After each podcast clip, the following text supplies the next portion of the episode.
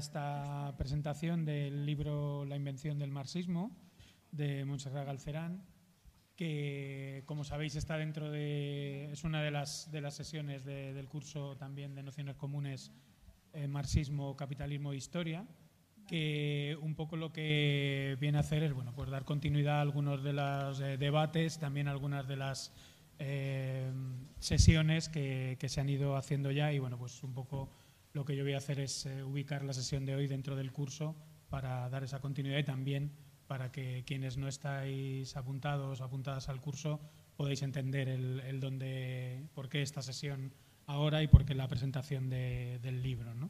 Eh, el curso Capitalismo e Historia, Marxismo, Capitalismo e Historia, lo que pretende es bueno, pues abrir una serie de ventanas desde el siglo XVIII donde, a través de las cuales nos preguntamos cómo se compone la, la, clase obrera desde un punto de vista, si se quiere, eh, material, pero también eh, cultural. Y, en ese sentido lo que estamos haciendo es el repaso a una serie de autores, una serie de textos que desde un punto de vista marxista han abordado esa construcción del proletariado, esa construcción de, eh, la, clase, de la clase obrera, de cómo se constituye y cómo se produce también materialmente. ¿no?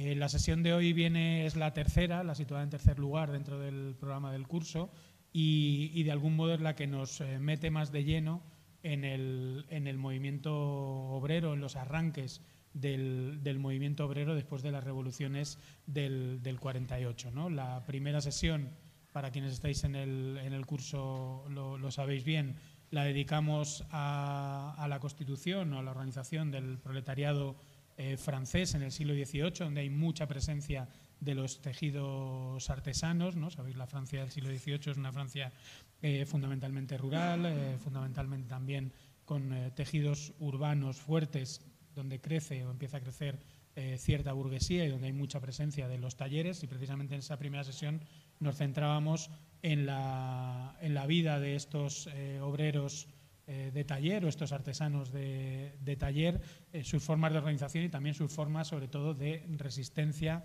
a los patronos dentro de un, de un momento en el que la jerarquía estaba marcada todavía por la relación gremial, pero ya existía eh, una clara posición de clase, ¿no? es decir, que eh, una posición de clase que tenía que ver con el rechazo a, la, situación en la que se encontraban estos, estos trabajadores dentro de las jerarquías sociales y también las jerarquías laborales de los propios talleres, sus formas de resistencia, ¿no? Cómo las formas de resistencia van apareciendo y se van configurando de, manera, eh, por decirlo así, mm, no, no, organizada en el sentido que veremos, eh, que veremos, que veremos después, ¿no? es decir, esas organizaciones de, la revuelta.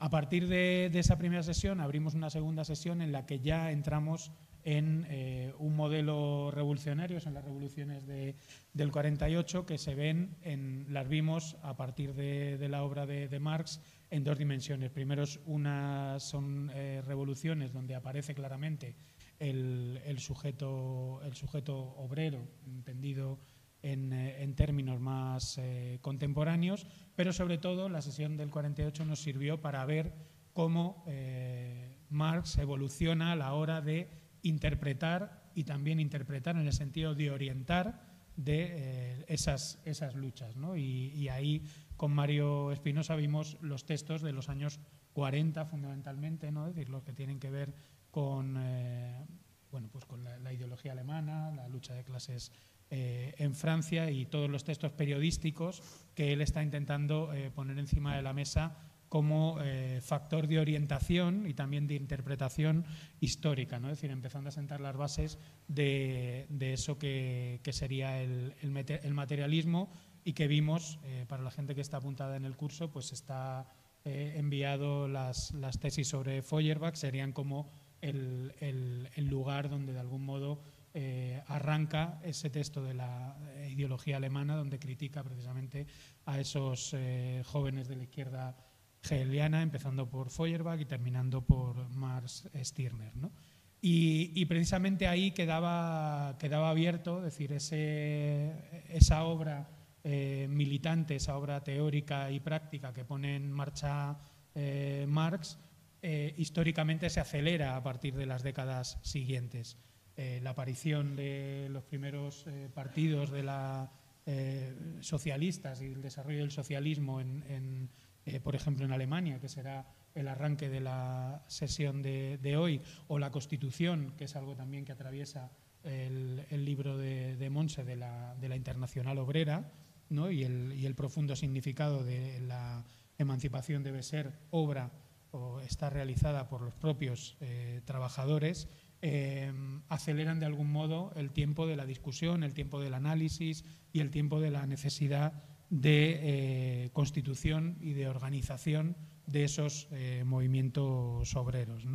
Y precisamente la sesión de hoy lo que hace es entrar en esa, entrar en esa fase, es decir, se entra en las décadas posteriores a, esos años, a esos años 40 del siglo, del siglo XIX para entender cómo el, eh, todo el aparataje eh, marxista y toda la intervención política y militante que desarrollan Marx y Engels eh, tienen que ver con cómo se constituye ese movimiento con el que están discutiendo, con el que están orientando políticamente la, actividad militante y, y, al fin y al cabo, pues bueno, constituyendo una primera gran discusión que, aparece en el libro en muchísimos ejes y que fundamentalmente bueno, pues hay dos, elementos que yo creo que podemos destacar y uno sería pues, la constitución del debate en torno al, Partido Obrero, es decir, cómo, cómo, se, eh, cómo se articula la organización socialista en ese,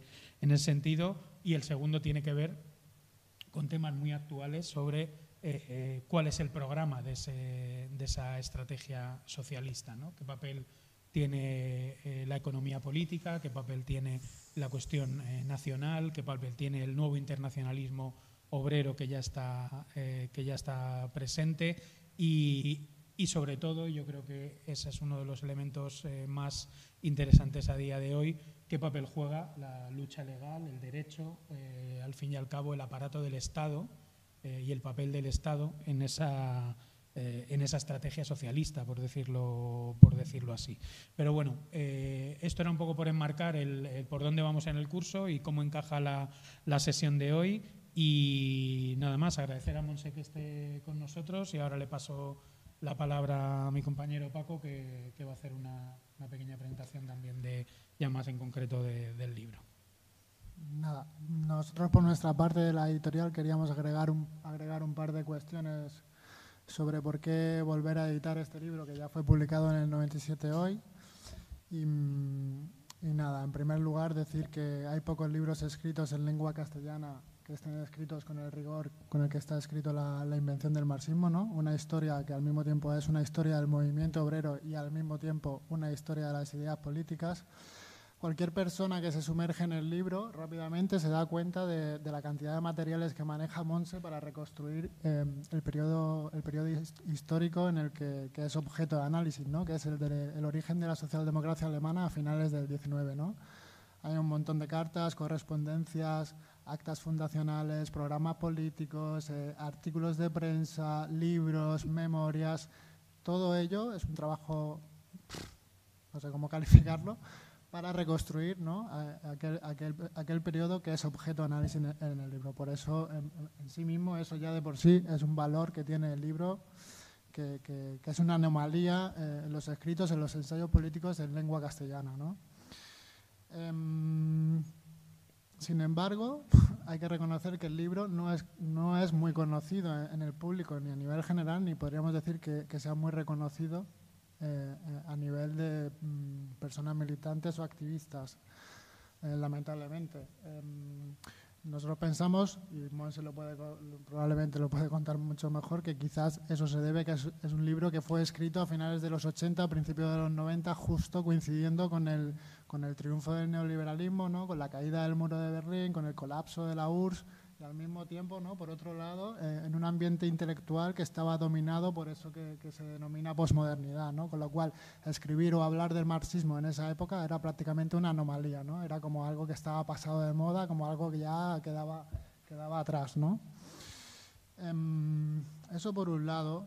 Y pensamos que publicarlo ahora, en un contexto distinto, quizá pueda, pueda hacer que el libro tenga un recorrido y que conecte o entre en debate con otras discusiones y en ese sentido el libro pueda ser productivo, ¿no? producir a nivel de pensamiento político. ¿no?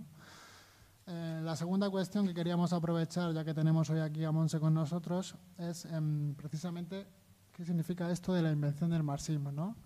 Em, así, de manera rápida, con un trazo grueso, em, el libro lo que trata es de realizar un análisis, ¿no? de em, analizar cómo se produce esta transformación del marxismo en una ideología política, ¿no? cómo, cómo esos escritos, esas teorías eh, políticas revolucionarias que, elabora Marx al, calor de las revoluciones europeas del 48, de la Comuna de París, se transforman en una concepción evolutiva de la historia que, que, niega implícitamente que esa revolución pueda tener lugar. ¿no?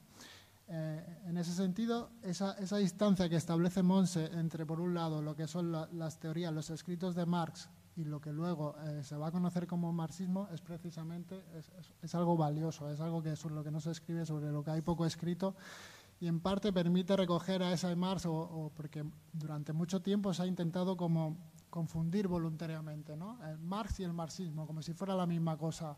No, ¿no? Hay una distancia ahí. Podemos recuperar todos esos análisis, ese materialismo histórico de Marx y ponerla funcional en, otra coyuntura, ¿no? en otro contexto. ¿eh? En ese sentido, potenciar el pensamiento político. Estas dos cuestiones, hay muchas más en el libro, así que animaros a leerlo. Eh, pero nos parecían como dos cosas a resaltar, aprovechar que estaba hoy aquí Monse con nosotros. Y, yo sin más, yo me voy a callar y le voy a dar el paso a Monse, que es la que, la que tiene que hablar. Pues eh, nada, muchas gracias a todas, a todos y por venir a esta presentación, claro, es una presentación de la segunda edición, no es de la primera, o sea que, bueno, y a Pablo y a Paco por vuestras palabras y voy a intentar eh, resumir un poco estas cuestiones, o podríamos decir el porqué del libro, su intempestividad, si podemos llamarlo así, y quizá eh, su, no sé, su, su, eficacia, por también decirlo de alguna manera. Lo primero, eh, claro, la, si queréis, el, fondo del libro, la tesis principal, que es una tesis, eh, bueno, un tanto expuesta, es que, eh, como decía Paco, hay una discontinuidad entre la obra de Marx y lo que conocemos como marxismo. Eso cualquiera que os hayáis metido en ese asunto os habrá llamado la atención. ¿no? Si uno va a los diccionarios y dice y busca la voz marxismo, materialismo histórico y materialismo dialéctico. Corresponde a materialismo histórico una teoría de la historia. Materialismo dialéctico corresponde a el uso de la dialéctica eh, hegeliana que Marx ha transformado en sentido materialista. Ma, digo de memoria, sería más o menos eso. Eh, supongo que no os habéis enterado de nada, porque eso no decir nada es lo mismo. Si luego uno va a los textos de Marx y se lee, aunque solamente sea algunos, el manifiesto comunista, algunas partes del capital, la lucha de clase en Francia, eh, el texto sobre la comuna, se encuentra con una cosa completamente diferente, porque lo de la dialéctica tiene sus, ya tiene sus problemas y lo de la teoría de la historia tiene todavía muchísimos más. O sea, en cualquiera de esos textos eh, te encuentras un Marx apasionado, para empezar, vivo, eh, que analiza eh, a veces la, la, situación de su propia época, en ocasiones acontecimientos históricos pasados, en otras la estructura de la sociedad capitalista, en otras textos sobre la lucha de clases o el movimiento obrero pero todo muy alejado de, esos, de esas fórmulas. ¿no? Entonces, el primer problema, o al menos lo que a mí me parecía y lo que motivó en parte el propio texto, o la investigación, mejor dicho, era qué ha pasado aquí. O sea, ¿cómo es posible que de estos textos eh, de Marx eh, se haya pasado a esta otra cosa? que es tan distinta. ¿Qué ha, ocurrido ahí? ¿Por qué eso? Entonces, como os digo, eh, claro, también si vais a los diccionarios se os dirá marxismo es la interpretación o la aplicación práctica de las tesis de Marx. Claro, eh, y eso no es así. Es decir, la primera, por tanto, la primera cuestión es hay una distancia entre lo que Marx plantea en sus obras, incluso en su modo de escritura, en lo que plantea ahí, en lo que dice ahí, y lo que dice el marxismo que dice. Y en segundo lugar, eh, en, esa, en esa distancia lo que vemos no es la aplicación de las tesis de Marx a un contexto político X, sino una primera interpretación de esos textos. No de todos, porque sabemos que en la época no se conocían todos, sino de algunos, y desde unas coordenadas específicas. Por tanto, primera cuestión, nos encontramos con una primera interpretación. Es verdad que esa fue la primera y fue la canónica, fue la que marcó el destino. Por eso yo lo llamé la invención del marxismo. Marxismo eh, no existía nadie se denominaba marxista en la época de Marx. Marx muere en 1883, como sabéis. Marxismo es un poco posterior, por tanto corresponde a esa primera interpretación.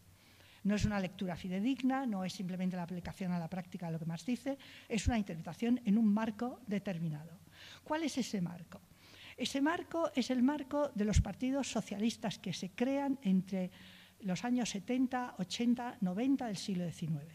Es ahí donde se cuaja ese eh, esa corriente doctrinal, podríamos decir. ¿no? Y eh, cuaja, de ahí que mi, lectura o mi interpretación sea distinta, porque últimamente, hace como unos 10 años, o incluso menos, salió otro libro de una autora alemana que se llama también La invención del marxismo. Supongo que ella no conocía eh, mi libro, porque bueno, una alemana no tiene por qué conocer un libro escrito en castellano. Y la lectura que ella hace, o la interpretación que, ella hace, es distinta de la mía, porque ella se basa en, los grandes autores, ¿no? Kautsky, Bernstein, Rosa Luxemburgo, eh, Lenin, etc. Para ella, la invención del marxismo es obra de estos intelectuales. Pero a mí no me interesaba tanto esa lectura, cuanto ver cómo eh, esas ideas surgen en ese debate en el marco de esos partidos, de ahí lo que Paco señalaba, ¿no? que haya tenido que recurrir pues, a la correspondencia de Marx, de Marx con Engels en gran medida, y de Marx y Engels con los socialdemócratas más famosos de la época, a eh, periódicos y a textos, panfletos, que recogen a veces pues, octavillas, programas de los partidos, es decir, toda esta serie de literatura que podríamos llamar de segundo grado, porque no es la gran obra del gran intelectual, sino que es una literatura menor, ponerlo entre comillas, que es la que circula en el movimiento obrero de la época y es donde estas ideas cuajan, ¿no? es donde eso eh, toma cuerpo.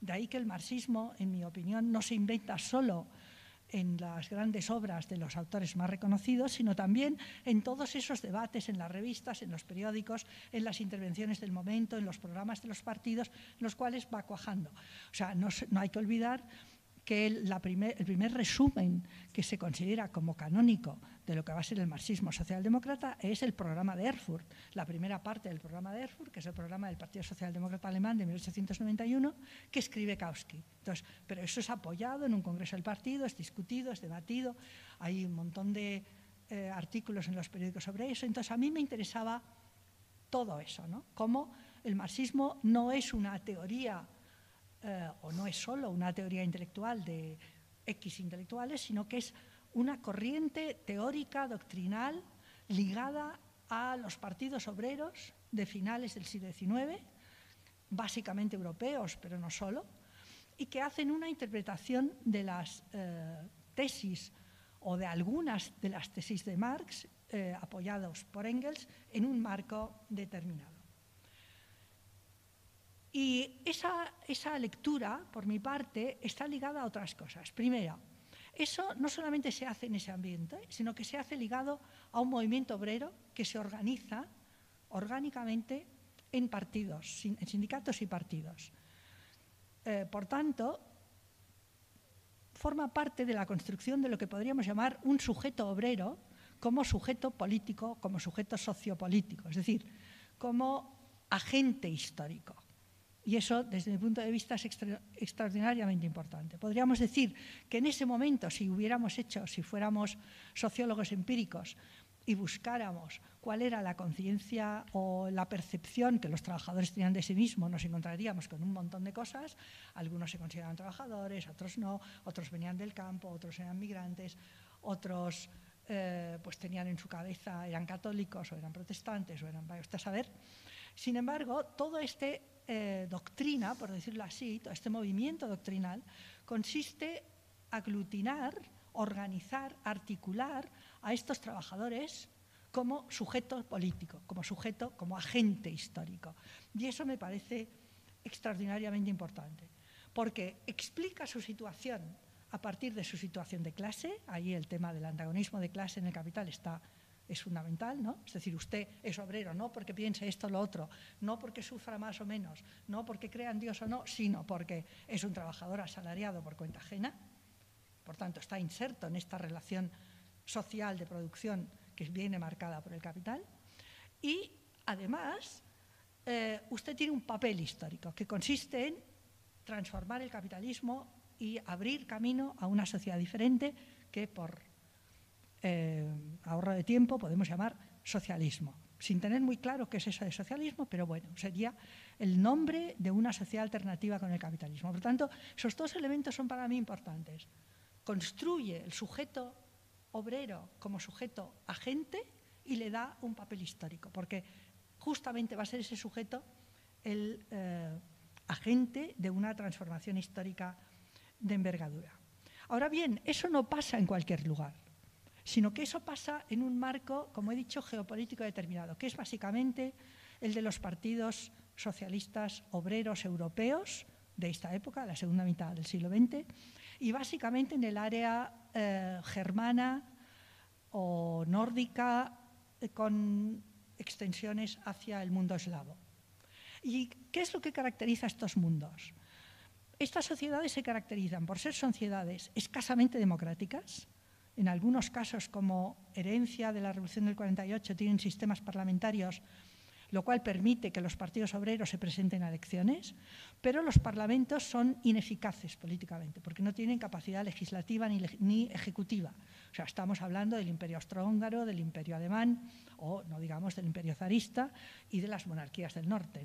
Entonces, en estos países surge un movimiento obrero eh, potente, articulado políticamente por este tipo de partidos, porque la Europa meridional mm, tiene otras características. Por ejemplo, en nuestro país sabéis que el socialismo marxista mm, pues siempre fue un poco débil, sobre todo comparado con el enorme auge del anarquismo. Y en Italia la situación es hasta cierto punto parecida. Es decir, el marxismo de los países meridionales nunca ha sido tan fuerte como el de los países eh, germanos, austríacos, eslavos y nórdicos. Por tanto, digo, se desarrolla en, esta, en este marco en el cual hay una sociedad democrática, o formalmente democrática, porque hay eh, mm, sufragio universal y elecciones y partidos, por tanto puede haber un partido obrero potente, pero sin embargo el Parlamento no tiene ningún tipo de eficacia política, porque el poder lo tiene el emperador. Y a su vez hay una enorme, eh, se desarrolla una enorme política restrictiva. No olvidéis que el Partido Socialdemócrata Alemán estuvo reprimido, o sea, sometido a, eh, represión, ¿no? no estaba autorizado, estaba, vivía en la clandestinidad, en gran, gran, parte de esta época hasta el año 91, ¿no? desde el 76, no recuerdo mal, o el 75 hasta el 91. Y son unos años muy duros en los cuales eh, no está permitido el partido. Por tanto, hay esa podríamos decir, contradicción, podríamos, si utilizamos ese término marxista. ¿no? Es un partido obrero, clandestino, con cierta fuerza y que en el momento en que eh, termina el periodo de excepción emerge como una gran fuerza, como una gran fuerza política. Se presenta a elecciones, va aumentando cada vez más el peso electoral, pero sin embargo esas elecciones no se traducen en que pueda conquistar el poder por vía electoral. O incluso aunque lo conquistara, eh, tendría muy poco efecto, porque el canciller lo, eh, lo designa el, el emperador. A su vez, ese extraño movimiento obrero, que como digo es medio clandestino, por no decir que es clandestino totalmente en muchos de esos países, cada vez más extenso, tiene una vinculación, nos reconoce una vinculación histórica, tanto en sus líderes como en su composición, con la Revolución del 48, que sabéis que es el gran movimiento revolucionario en Europa en el siglo XIX, ¿no? y que abarca todos estos países, incluida Hungría, incluida Austria, incluida Checoslovaquia, incluida Alemania, por supuesto, incluida Francia, un poquito Italia, aunque poco, etc. ¿no? Por tanto, eh, estos movimientos que luego se transforman o que, que simultáneamente eh, forman parte de los partidos socialistas obreros de la época, provienen, tienen una memoria revolucionaria por su participación en la Revolución del 48, que es, como se sabe, una revolución burguesa fracasada que acaba eh, con una represión feroz y en la cual los grandes. Marx, Engels, Bakunin, etcétera, participan activamente. Entonces hay esa herencia revolucionaria. El movimiento obrero se entiende a sí mismo eh, como un movimiento revolucionario, que no puede hacer una revolución por la extraordinaria situación en la que se encuentra, ¿no? por el peso de la represión y por la dificultad de articularse en esa nueva Europa industrializada de finales de siglo. Pero eh, que hereda esa voluntad revolucionaria manifiesta mm, más de una ocasión en sus programas, que es una república eh, ya no burguesa, sino socialista, que es mm, rebasar la revolución burguesa, etcétera, etcétera. ¿no? Es decir, la revolución social o socialista se entiende como un rebasamiento de la propia revolución burguesa y con como una profundización en los elementos democráticos que esa revolución tenía y que, sin embargo, fueran, fueron eh, sojuzgados, reprimidos por el autoritarismo dominante. A su vez, y esto también es importante, Claro, eh, y ahí hay un pequeño, hay un cierto déficit en el libro que yo reconozco. Tampoco esas teorías, esas doctrinas, esos programas de partido surgen directamente de un movimiento obrero espontáneo, es decir, de las luchas de fábrica. Y eh, allí, en algún momento, hay un capítulo en el cual hice un esfuerzo por introducir esa dimensión, pero eso exigiría eh, bueno, una investigación más amplia. Hay poca documentación sobre las luchas obreras directas en esos años, no solamente por la represión, sino también por la fragmentación del propio movimiento obrero. Tampoco es que hubiera mucho, muchas, porque eh, hay que situarse en un momento en el cual el, capitalismo industrialista está despegando en la Europa de los años 80 y 90, en, en cierta medida amparada por el Estado, o sea, con ayuda estatal hacia la implantación de las nuevas fábricas, y es un momento de cierta prosperidad, una vez pasada la crisis de 1873, por tanto hay cierta prosperidad y luego hay un elemento importante que sin embargo no es consciente en la época, que es la expansión colonial. Es decir, los grandes países europeos montan en ese momento sus imperios coloniales. Y por tanto, eh, podríamos decir, aunque eso sería anticipar un poco, hay una gran parte de riqueza que llega a Europa a través del colonialismo y que, sin embargo, podríamos decir, puede permitir a la burguesía de la época eh, bueno, pues ciertos aumentos salariales, ciertas concesiones, etcétera, etcétera, que sin embargo chocan con una gran represión política. Es decir, ese conflicto ¿no?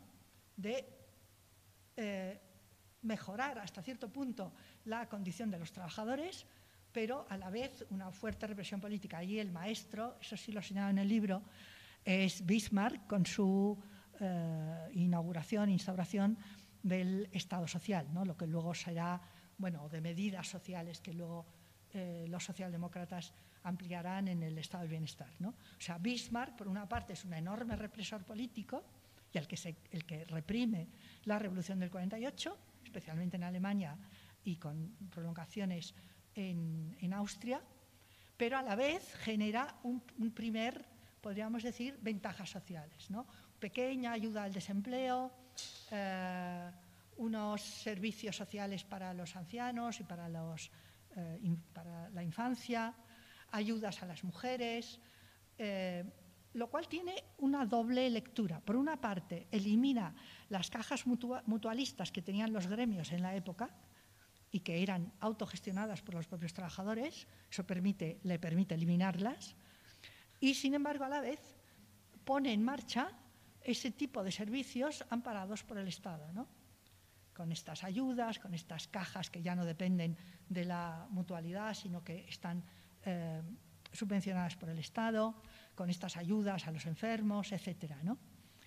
Lo cual, a su vez, permite también un cierto control por parte del Estado, porque, claro, ya no es que el gremio tenga unas ayudas para cuando tú te pones enfermo o eres, tienes una determinada discapacidad, sino que el Estado, a través del Servicio de Salud, te va a dar esta ayuda y, por tanto, te va a, podríamos decir, etiquetar como enfermo o como inválido, etcétera, ¿no? Lo mismo pasa con los ancianos. Los ancianos se les impide poder trabajar a partir de determinada época a cambio de una pequeñísima eh, ayuda económica, pero que a su vez los ancianos y las, estructuras familiares pues son, eh, podríamos decir, privadas de un aporte eh, de trabajo. Eso no pasa con el trabajo doméstico, ya sabéis que el trabajo doméstico siempre es una excepción y por tanto las mujeres siguen, no tienen ese tipo de ayudas, pero sí se prohíbe el trabajo infantil, por ejemplo, lo cual es una ventaja, porque claro, los niños trabajaban a partir de los 10 o de los 8 años, pero a su vez podríamos decir que eh, estos niños pasan a estar bajo el control eh, del Estado, ¿no? El, padre tiene obligación, o los padres tienen obligación de llevarlos a la escuela. Bien, decía que ahí hay un, un déficit en mi lectura o en mi investigación que es eh, ligada a estas eh, resistencias, luchas, conflictos de fábrica que no siempre son apoyados por los partidos obreros, en ocasiones sí, en otras no, eh, y que mostraría también mayores brechas, yo creo, si investigáramos en profundidad un poco este asunto, ¿no? que bueno, puede ser un trabajo para, para generaciones más jóvenes que yo, porque yo ya estoy un poco vieja, pero a mí me parece que es un tema también interesante, porque claro, los partidos obreros, tanto los partidos socialdemócratas como los partidos comunistas, se han presentado siempre como que son la expresión de las luchas obreras. Pero mm, si nos tomáramos eso en serio e investigáramos un poco más, posiblemente descubriríamos que no es así, o no siempre es así. Eh, que siempre ha habido una diferencia entre lo que podríamos llamar la autonomía de las luchas obreras, de los conflictos, de las huelgas, de los paros, incluso de la represión, y eh, la propia eh, lucha política de los partidos obreros.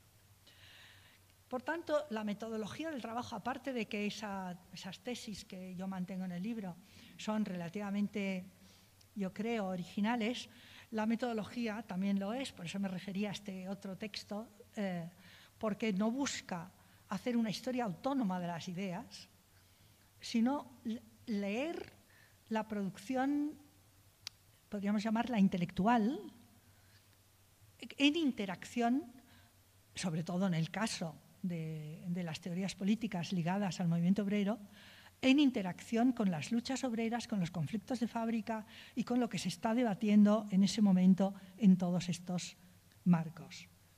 Eh, lo cual a mí me parece que es una metodología muy interesante y que nos permitiría salir de determinados cuellos de botella. ¿no? Porque eh, hacer la historia de las ideas como si fuera un campo autónomo, como si, y más ligado a movimientos eh, como, el, movimiento obrero, pero en el movimiento feminista nos ocurriría lo mismo. Imaginaros que hiciéramos una historia del feminismo ateniéndonos a, a lo que dice Butler, lo que dice Fraser, lo que dijo, eh, pues no sé, Simón de Beauvoir y lo que dijo Menganita Pérez, sin tener en cuenta las propias luchas de las mujeres, a que sería algo aberrante. Bueno, me parece, ¿no? Pero normalmente las historias de las doctrinas políticas o de las doctrinas eh, de las teorías se hace así. Bueno, los que trabajáis en la universidad sabéis que se suele hacer así, ¿no? Que dijo Mengano, fulano y citano. Entonces, a mí me parece que es muy importante cuando se analiza o se, hace una historia de lo que son ideas políticas o ideas sociales, sobre todo, pero la filosofía tiene un campo un poco especial, ¿no? Pero eh, ahí, o incluso de las ideas estéticas, ¿cómo vas a hacer una historia de las ideas estéticas sin saber qué es lo que se está haciendo a nivel de movimientos artísticos en, la, la, misma época, ¿no?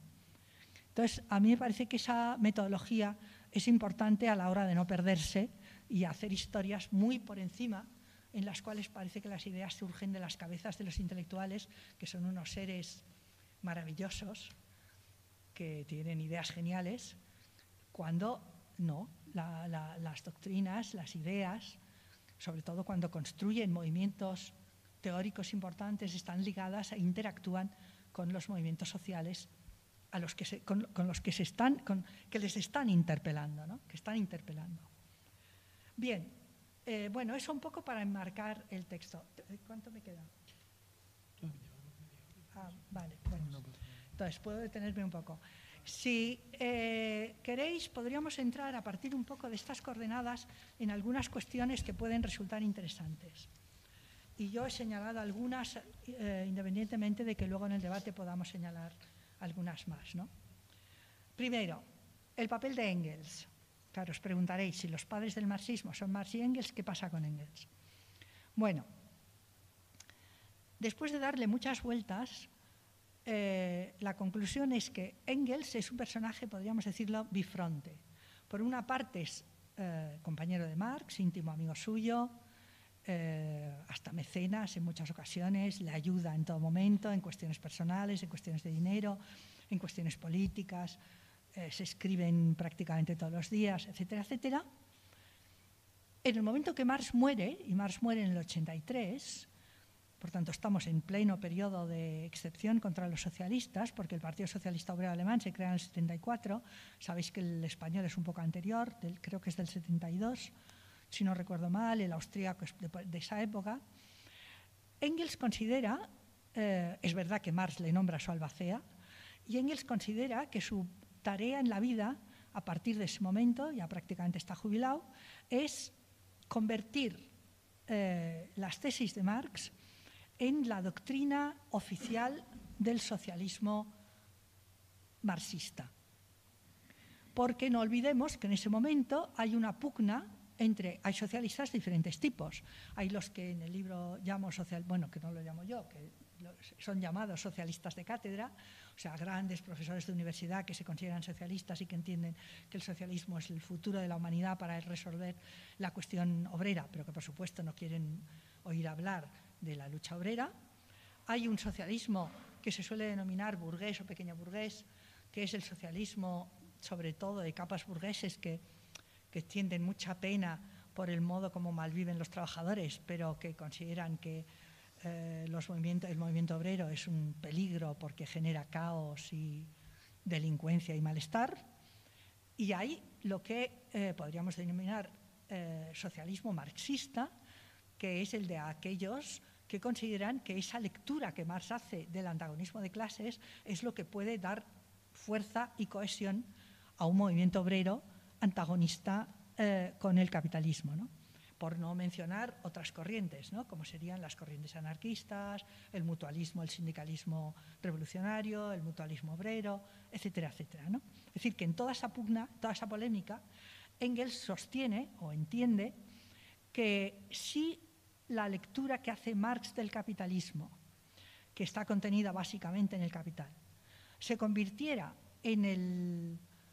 Eh, digamos, en el libro de cabecera del movimiento obrero eh, emergente, este movimiento obrero podría eh, salvarse o podría eludir eh, polémicas que no llevan a ningún sitio, como con los socialistas de cátedra, con el socialismo pequeño burgués, con el verdadero socialismo, inclusive con el anarquismo, etcétera, etcétera, y podría convertirse en un movimiento obrero potente, organizado y capaz de dar la batalla.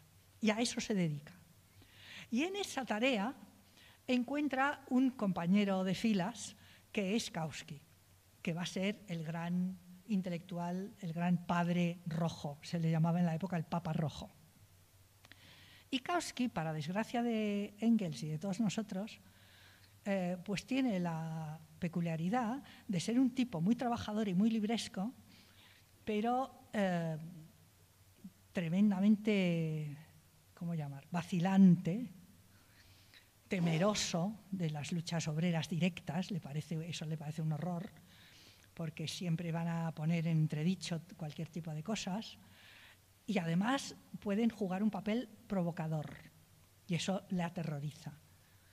O sea, no es necesario ya irse a los textos muy posteriores de, bueno, no sé si todas eh, o todos habéis leído el famoso texto de Lenin, de el renegado Kautsky, que ah, hizo época. Bueno, y ahí tengo una pequeña discusión con Lenin, pero no viene al caso. La cuestión es que eh, no olvidéis, como os he dicho, que estos partidos están sometidos a muy fuerte represión hasta el año 91 y los dirigentes socialdemócratas tenían mucho miedo de que esa represión se recrudeciera. Por tanto, había que controlar al movimiento obrero, porque los obreros son impredecibles. Se ponen en huelga y vete a saber lo que puede pasar. Y eso puede ser un motivo para que a su vez el gobierno nos vuelva a llevar a todos a la cárcel. Con lo cual, hay que tener mucho cuidado. Y eso, esa lectura eh, que hace Kautsky, un poco apoyada por Engels, eh, lo tiene muy en cuenta. O sea, eh, el movimiento obrero debe ser disciplinado, controlado, articulado, podríamos decir, encuadrado por un partido obrero poderoso, como es el Partido Socialdemócrata. No olvidéis que llegó a tener un millón de afiliados, no de votantes, sino de afiliados, gente que, que, hacía las campañas electorales, que iba a los mítines, que hacía los conflictos en las fábricas, que estaban los sindicatos, que compraba la prensa, que estaban las cooperativas. O sea, que su poder era muy alto. Entonces, el miedo a que todo esto se desmandara era eh, cerval. Y por tanto, había que construir una teoría que eh, fuera capaz de mantener a los, a los trabajadores, a las luchas obreras dentro de ese marco, de que no, no se salieran del cauce. ¿no? Para eso, ¿qué es lo que había que hacer? Pues dos cosas. Y eso en parte es el marxismo kauskiano. Por una parte, organizar muy bien el partido, de tal manera que fuera un órgano de, debate, de discusión y tal y cual, pero eh, que no metiera demasiado la pata en conflictos reales. O sea, había que tentarse la ropa antes de meterse en un conflicto real y sobre todo de mucha envergadura por ejemplo, un conflicto minero, que hubo alguno, conflicto de fábrica, etc. Y en segundo lugar, Kautsky desarrolla ahí una operación teórica que os resultará muy curiosa, porque es elevar el tiro. Es decir, el marxismo es revolucionario, o al menos el marxismo tal como él lo entiende, no porque haga revoluciones, sino porque hará la revolución en el momento preciso. ¿Y cuál será ese momento? el momento en el que el capitalismo esté tan maduro, tan podrido, tan hecho una mierda, que se caiga por sí mismo. Y de la misma manera que el feudalismo dio paso al capitalismo, en algún momento de la historia, que no sabemos cuál va a ser, pero que llegará porque tiene que llegar, porque la historia no se detiene, el capitalismo, en alguna de sus múltiples crisis, dará lugar al socialismo. Y en ese momento dice Kautsky, nosotros estaremos preparados para tomar el poder e imponer el socialismo. O sea, daros cuenta que el planteamiento, bueno, yo lo simplifico un tanto y me burlo un poco de él, porque, claro, a principios del siglo XXI es como muy duro leer eso, pero el esquema, hasta cierto punto, es un esquema coherente. Si tú elevas el nivel o elevas el tiro para contemplar toda la historia y decir, ver cómo eh, la, sociedad antigua se viene abajo y lo sustituye el feudalismo y el feudalismo se viene abajo y lo sustituye el capitalismo, ¿por qué no vas a pensar que el capitalismo se va a hundir en una de sus múltiples crisis cuando estamos viendo que hay crisis, eh, claro, ellos son conscientes, ha habido una crisis en el 47, ha habido una crisis en el 73, están viendo que hay una crisis a principios del siglo XX, por tanto, las crisis del capitalismo son recurrentes. ¿Por qué no pensar que en algún momento, en alguna de esas crisis, el capitalismo no va a poder rehacerse, se va a hundir definitivamente y entonces el movimiento obrero, articulado, organizado, presente en las fábricas con tantísima gente, con un partido, con partidos obreros que crecen eh, exponencialmente, va a hacerse con el poder, sea por vía legal, cosa no muy fácil, dada la situación que he dicho, sea con episodios de violencia, ellos siempre hablan de episodios de violencia, y van a conseguir poner en marcha una sociedad socialista. Basada en qué? En la cooperación, aunque no se sabe muy bien en qué consiste eso, pero puede ser el mutualismo, pueden ser cooperativas, pueden ser cooperativas agrarias, pueden ser cooperativas industrial agrarias, etcétera, y el papel del Estado. Porque el Estado ahí va a ser eh, una palanca que a través de la nacionalización de los medios de producción y de la eh, puesta en marcha de un proceso de control social de la producción y de, eh, podríamos decir, reglamentación del trabajo, va a dar lugar a una sociedad rica, que va a acabar con las crisis capitalistas. Este sería un poco el modelo. Ahí hay textos de Engels, sobre todo ya muy del final, cuando dice nuestro movimiento avanza impetuosamente, estamos a punto, en las próximas elecciones seremos mayoría y entonces llegará el momento. ¿no? Tomamos las riendas del Estado, nacionalizamos y eh, el socialismo está hecho. ¿Tendremos resistencia? Sí, pero ¿de quién? De los grandes capitalistas, de los grandes banqueros, a lo mejor de ciertas capas burguesas, pero que no son mayoría, porque tendremos la mayoría y por tanto seremos capaces de construir esa sociedad. Y ahí hay un texto de, Engels que yo lo, cité porque me pareció interesante, que era, eh, estaremos jodidos con los técnicos, porque claro, cuando nos hagamos cargo de las grandes fábricas y empresas, los trabajadores no tendrán el saber hacer para ponerlas en marcha. No sé si, si habéis estudiado un poco la Revolución Rusa, pues os vendrá a la mente el gran problema de los primeros años de la Revolución Rusa, la nueva política económica y las concesiones que hay que hacer de cara a los técnicos y a los antiguos empresarios. Pues Engels prevé un poco eso y dice, tendremos que hacer una política, o sea, que en los años que nos quedan lo que tenemos que hacer es sobre todo que estudiantes, trabajadores, eh, técnicos de grado medio, etcétera, etcétera, se afilíen al Partido Socialdemócrata para que estemos en condiciones cuando llegue ese momento de tomar el poder. Y tomar el poder significa eso. Eh, ahí, si queréis, entro un poco más en la cuestión del Estado. Me diréis si habéis leído el texto sobre la Comuna de París o si habéis leído los textos de Lenin del Estado y la Revolución. Pero ¿no decía Marx que lo primero que había que hacer era destruir el Estado y sustituirlo por otro? Eh, bueno, estas son unas tesis que de alguna manera pasan un poco bajo el radar. ¿no? Eh, vale, Marx estaba hablando en el año 71, en plena comuna, de un Estado nuevo, de nuevo tipo, y que había que destruir el Estado burgués, pero eh, el Estado se ha desarrollado de tal manera que a lo mejor podemos servirnos de él, ¿no? que igual no tenemos que destruir mucha cosa, bastará a lo mejor con, en algún momento, eh, me parece que Skowski, en la polémica, antes de la polémica con Lenin, que dice bastará con eliminar el ejército y sustituirlo por milicias armadas, eliminar la policía y eh, bueno, reciclar y reeducar a los administradores, a la administración. Pero en último término, mm, podríamos valernos, al menos en un primer momento, de la eh, propia administración del Estado, del Estado tal como está construido, porque nos tendrían que obedecer a nosotros, que seríamos el poder político. Por tanto, bueno, mm, el Estado hay que destruirlo, pero eso llegará después, porque no podemos eh, tomar el poder y empezar a construir el socialismo sin Estado. ¿No? no tendríamos aparatos para poder hacerlo. Por tanto, vamos a necesitar mantener el Estado al menos durante un cierto tiempo. Otra cuestión, eh, en, en, relación con lo que decía antes de esa elevación del tiro a nivel de la teoría. Si os habéis fijado, cuando os he dicho esa secuencia histórica, ¿no? Igual que la sociedad antigua fue sustituida por el feudalismo, el feudalismo por el capitalismo, el capitalismo por el socialismo, tenemos una, eh, podríamos decir, una lectura suprahistórica evolutiva de las sociedades humanas, ¿no?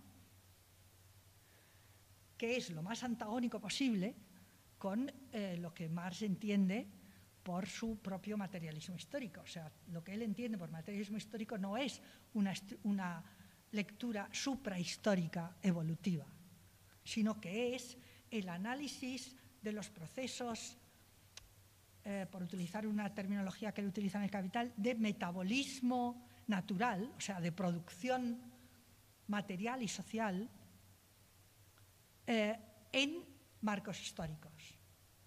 Eso sería lo que él entiende por materialismo histórico, o sea, no una teoría suprahistórica, según la cual los distintos sistemas productivos o modos de producción en la terminología de Marx se suceden unos a otros en una línea continua, sino analizar cómo surge el capitalismo, cómo se trabaja en el capitalismo y cómo el capitalismo se sostiene y se reproduce. Ese sería el problema, ¿no? O lo mismo en la, sociedad feudal. ¿Cómo, vive, ¿Cómo se vive en la sociedad feudal? ¿Cómo se trabaja? ¿Qué relaciones sociales hay entre el productor, eh, el propietario de la tierra, el agricultor, el aparcero o el artesano?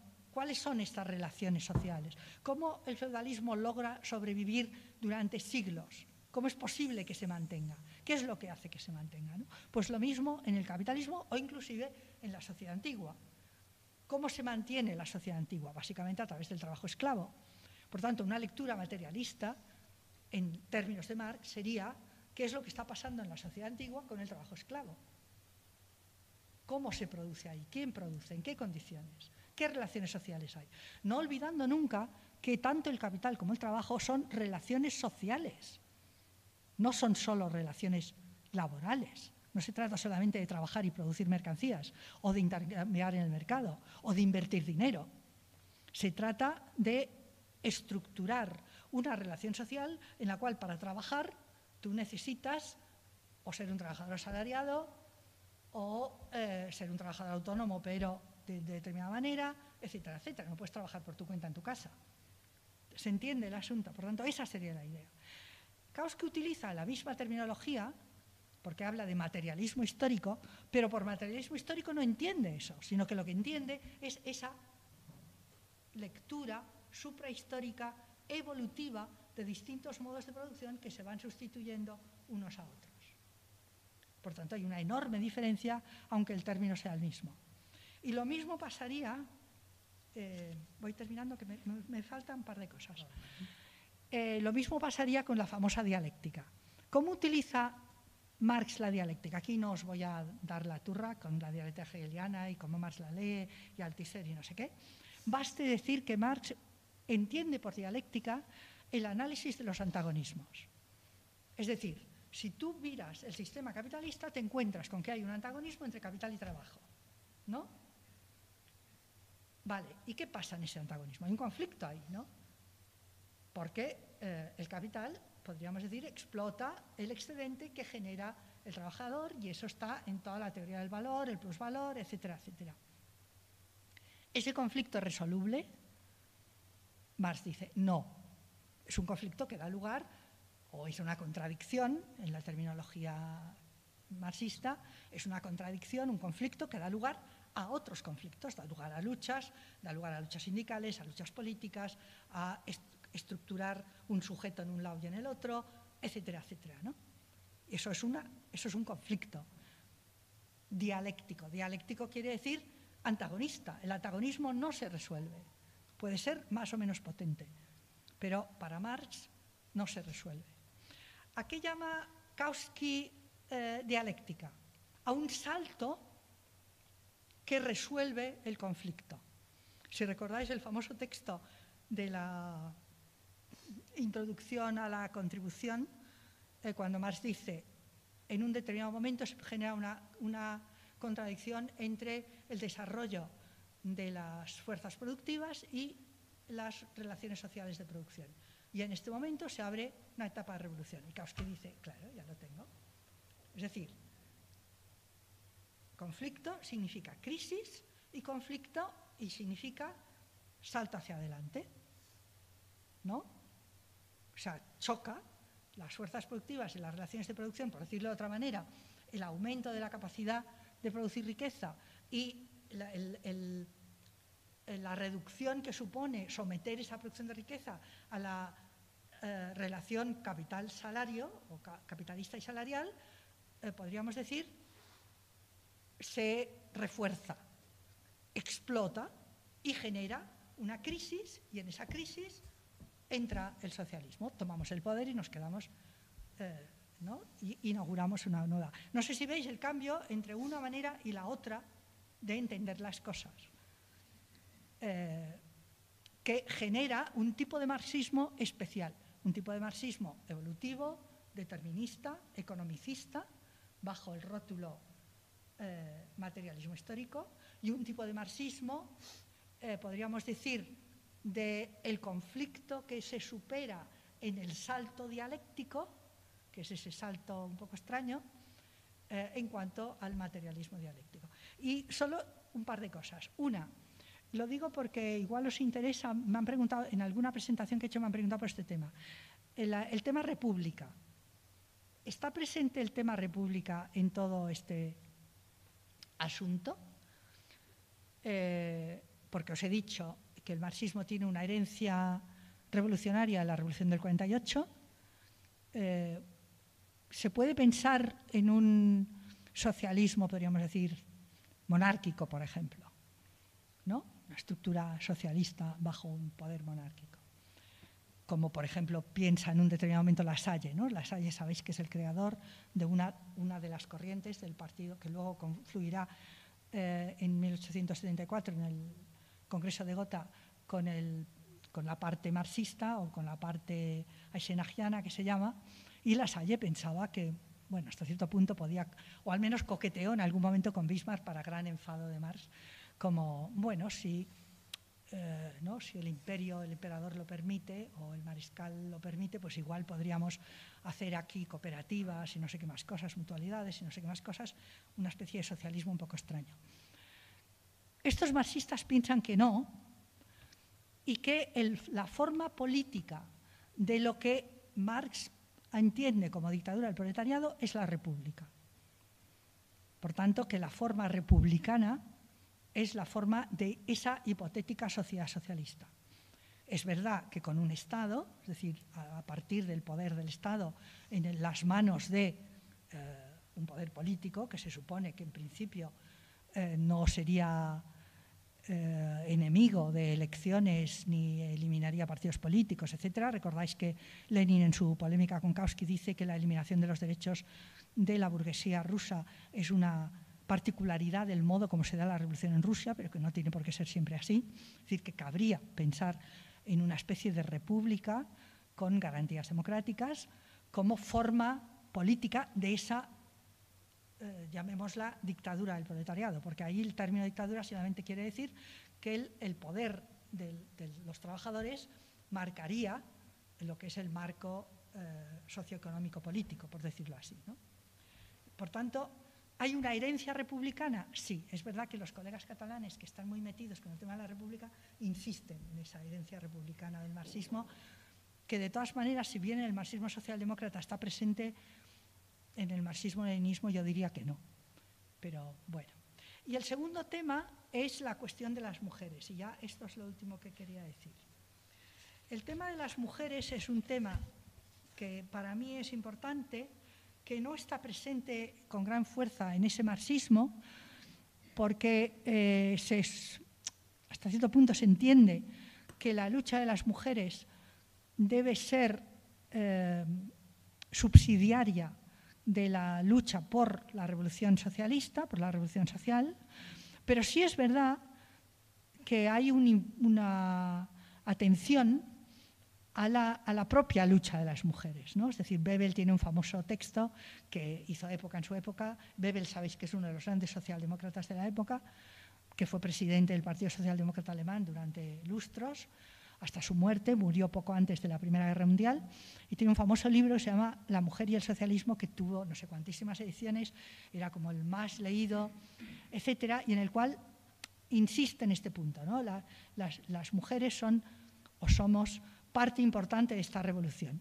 No a través de nuestras propias eh, exigencias, por decirlo así, no como un movimiento autónomo de las mujeres, sino encuadradas dentro de ese movimiento por la revolución social.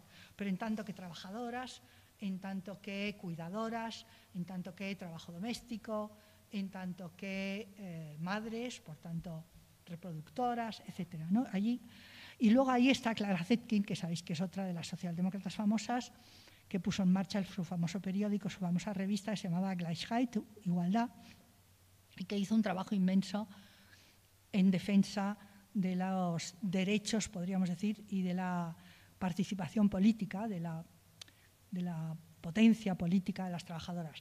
En relación con Rosa Luxemburg, Rosa Luxemburg colaboró con ella, fueron entre las dos las que lograron meter en la Segunda Internacional todo el tema de la lucha de las mujeres, distinguiéndose de lo que sería el feminismo más burgués de la época, ¿no? de las sufragistas.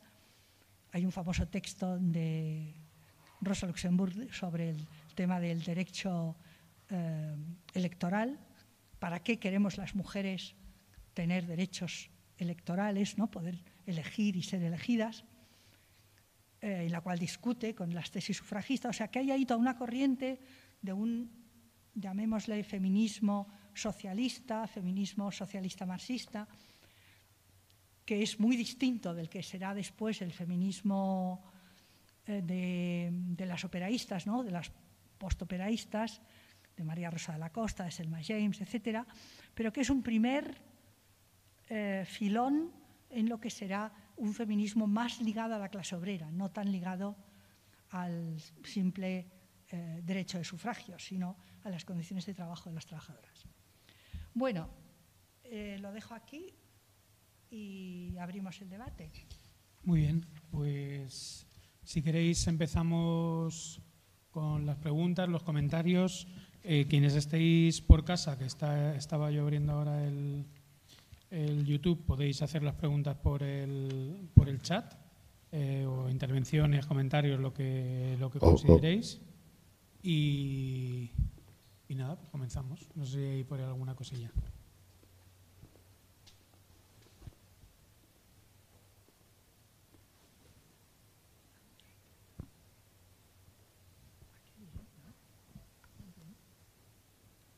Bueno, me tenemos 31 otras personas viéndolo, o sea que me siento muy feliz.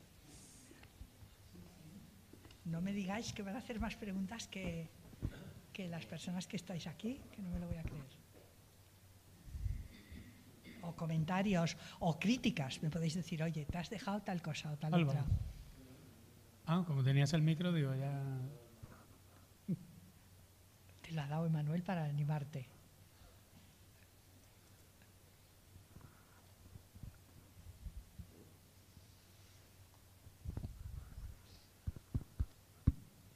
No se os ocurre nada, qué mal, ¿no? Si no hay nada, lanzamos preguntas, venga. venga. Sí, que sí, que se anima. Empieza. Vamos a ver, yo he leído 200 páginas, seguiré leyéndolo, y ayer, por ejemplo, por la noche estuve leyendo de la breve historia del socialismo en la alianza editorial de George Lichtenstein, la parte de la segunda de la socialdemocracia y la, y la segunda internacional. Y él ya insiste varias veces en que, para explicar el desastre de 1914, que ya eh, eh, todo el mundo más o menos eh, que tuviese conocimiento de cómo funcionaba la socialdemocracia en toda Europa, digamos, sabía que la elección nacionalista, el patriotismo, es decir, los obreros no tienen patria pero la quieren.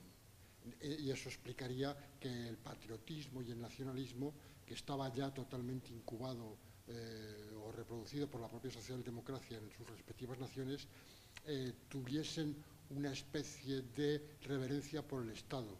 Y en lo que usted, yo leí en las 200 primeras páginas, cosa que usted recoge, eh, y supongo que luego con mucha más razón, a medida que se vaya introduciendo toda la mm, burocracia sindical, que por lo visto era brutal, como usted ha dicho, de millones, tenía cientos de periódicos, de revistas, eh, cooperativas, etcétera. Eh, y usted ya reconoce en las 200 primeras páginas que aún no ha llegado a ese, eh, ese nivel de introducción burocrático en el Estado. Usted reconoce que hay una gran admiración, y ahí está la sal, entre otros, una gran admiración, y esa influencia de la sal continúa eh, en, el aparato y en las masas socialdemócratas una gran eh, admiración eh, por el Estado. Usted también ha, ha insistido en esto. Todo esto indica que ya, como vuelvo a Lichtenstein, todo el mundo informado, como dice él, ya sabía el fracaso a que iba a conducir en agosto de 1914, mm, en donde, como usted también sugiere, eh, la mm, perspectiva de Kautsky eh, llegó a engañar al mismo Lenin, porque la terminología que utiliza era eh, como paralela a Marx, de tal manera que podía tergiversar, como usted bien ha dicho, los términos y dar a entender una cosa que realmente no respondía a la realidad, sino que era una, doctrina eh, que no podía sino acabar en una rendición ante el Estado porque era estatista.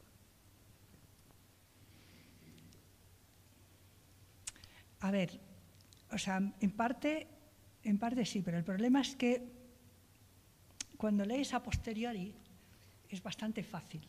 Claro. Pero cuando tú te sumerges en los debates del momento, la cosa no es tan sencilla. Porque claro, ¿qué es lo que pasa? Eh, o sea, piensa que, por ejemplo, el propio Kautsky, en 1905 tenemos la revolución, la primera revolución rusa, ¿no? Eh, Rosa Luxemburg participa en esa revolución, vuelve entusiasmada y publica el famoso libro de eh, ¿no? Masas, ¿cómo es? Partido y Sindicato huelga de masas, partido y sindicato, eh, en la cual defiende que la huelga política va a ser el elemento determinante de, esa, de ese momento de toma del poder, por decirlo así. ¿no? O sea, hasta ahora habíamos visto que tenían en la cabeza la idea de que en una crisis se tomaría el poder. Rosa Luxemburg, a partir de esa experiencia en 1905, añade este, este punto. ¿no? ¿Qué instrumento vamos a tener? La huelga política. Y Kautsky eh, le hace caso y dice sí. Pero ¿qué pasa? Que en, el Congreso del Partido, que se plantea el tema de la huelga política, empieza a haber un debate furibundo, no solamente por los sindicalistas, Legien and Company, que dicen, cuidado, ¿quién va a convocar esa huelga política? ¿Va a ser el partido o va a ser los sindicatos?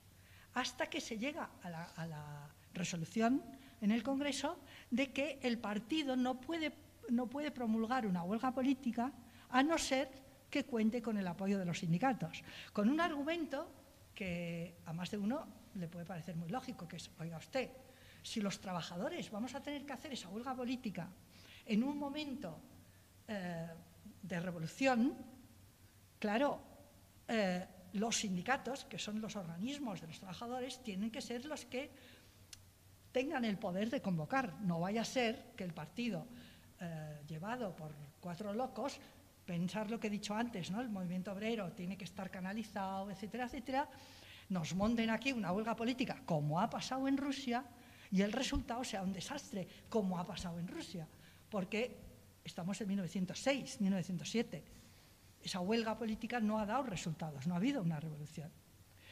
Entonces, claro, si eh, tú lees eso un siglo después, puedes decir, hombre, es que estos sindicalistas asquerosos, burócratas, aferrados a sus sillas, eh, no querían perder el, el asunto. ¿no?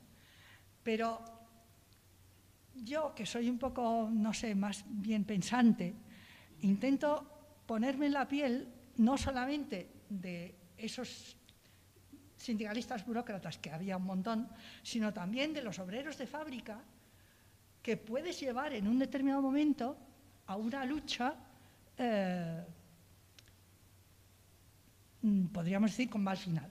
Ahora bien, ahí a mí me sirve Rosa Luxemburg que dice, es mejor en, ese momento que el movimiento obrero tome esa decisión, lleve adelante esa lucha, incluso si pierde, que no, que no lo haga. Porque si todo hubiera sido tan claro, no se entendería cómo hasta prácticamente los años después de la Primera Guerra Mundial, o sea, hasta 1917, hay un ala izquierda dentro del, SPD, dentro del Partido Socialdemócrata, dirigida, entre otros, por la propia Rosa Luxemburg, pero con un montón de gente. Algunos de los cuales luego se pasan al partido, al al Spartacus y luego al Partido Comunista y otros, pues que no, ¿no? Pero ahí hay un montón de gente. La propia Rosa Luxemburg era una de las mm, mejores oradoras en las campañas electorales. Entonces, eso significa que la cosa no era tan clara. Y que además el gran, si quieres, el gran truco del Partido Socialdemócrata Alemán fue saber mantener durante todos estos años una a la derecha, que eran básicamente los parlamentarios y algunos de los jerarcas sindicales, una a la de centro, que era prácticamente parte de los intelectuales, algunos sectores obreros, Kautsky, las revistas eh, como con más peso, etcétera, y una a la izquierda. Y en las eh, campañas electorales, bueno, eso nos tiene acostumbrada la socialdemocracia y nos, nos parecerá raro, juegan a la, izquierdista.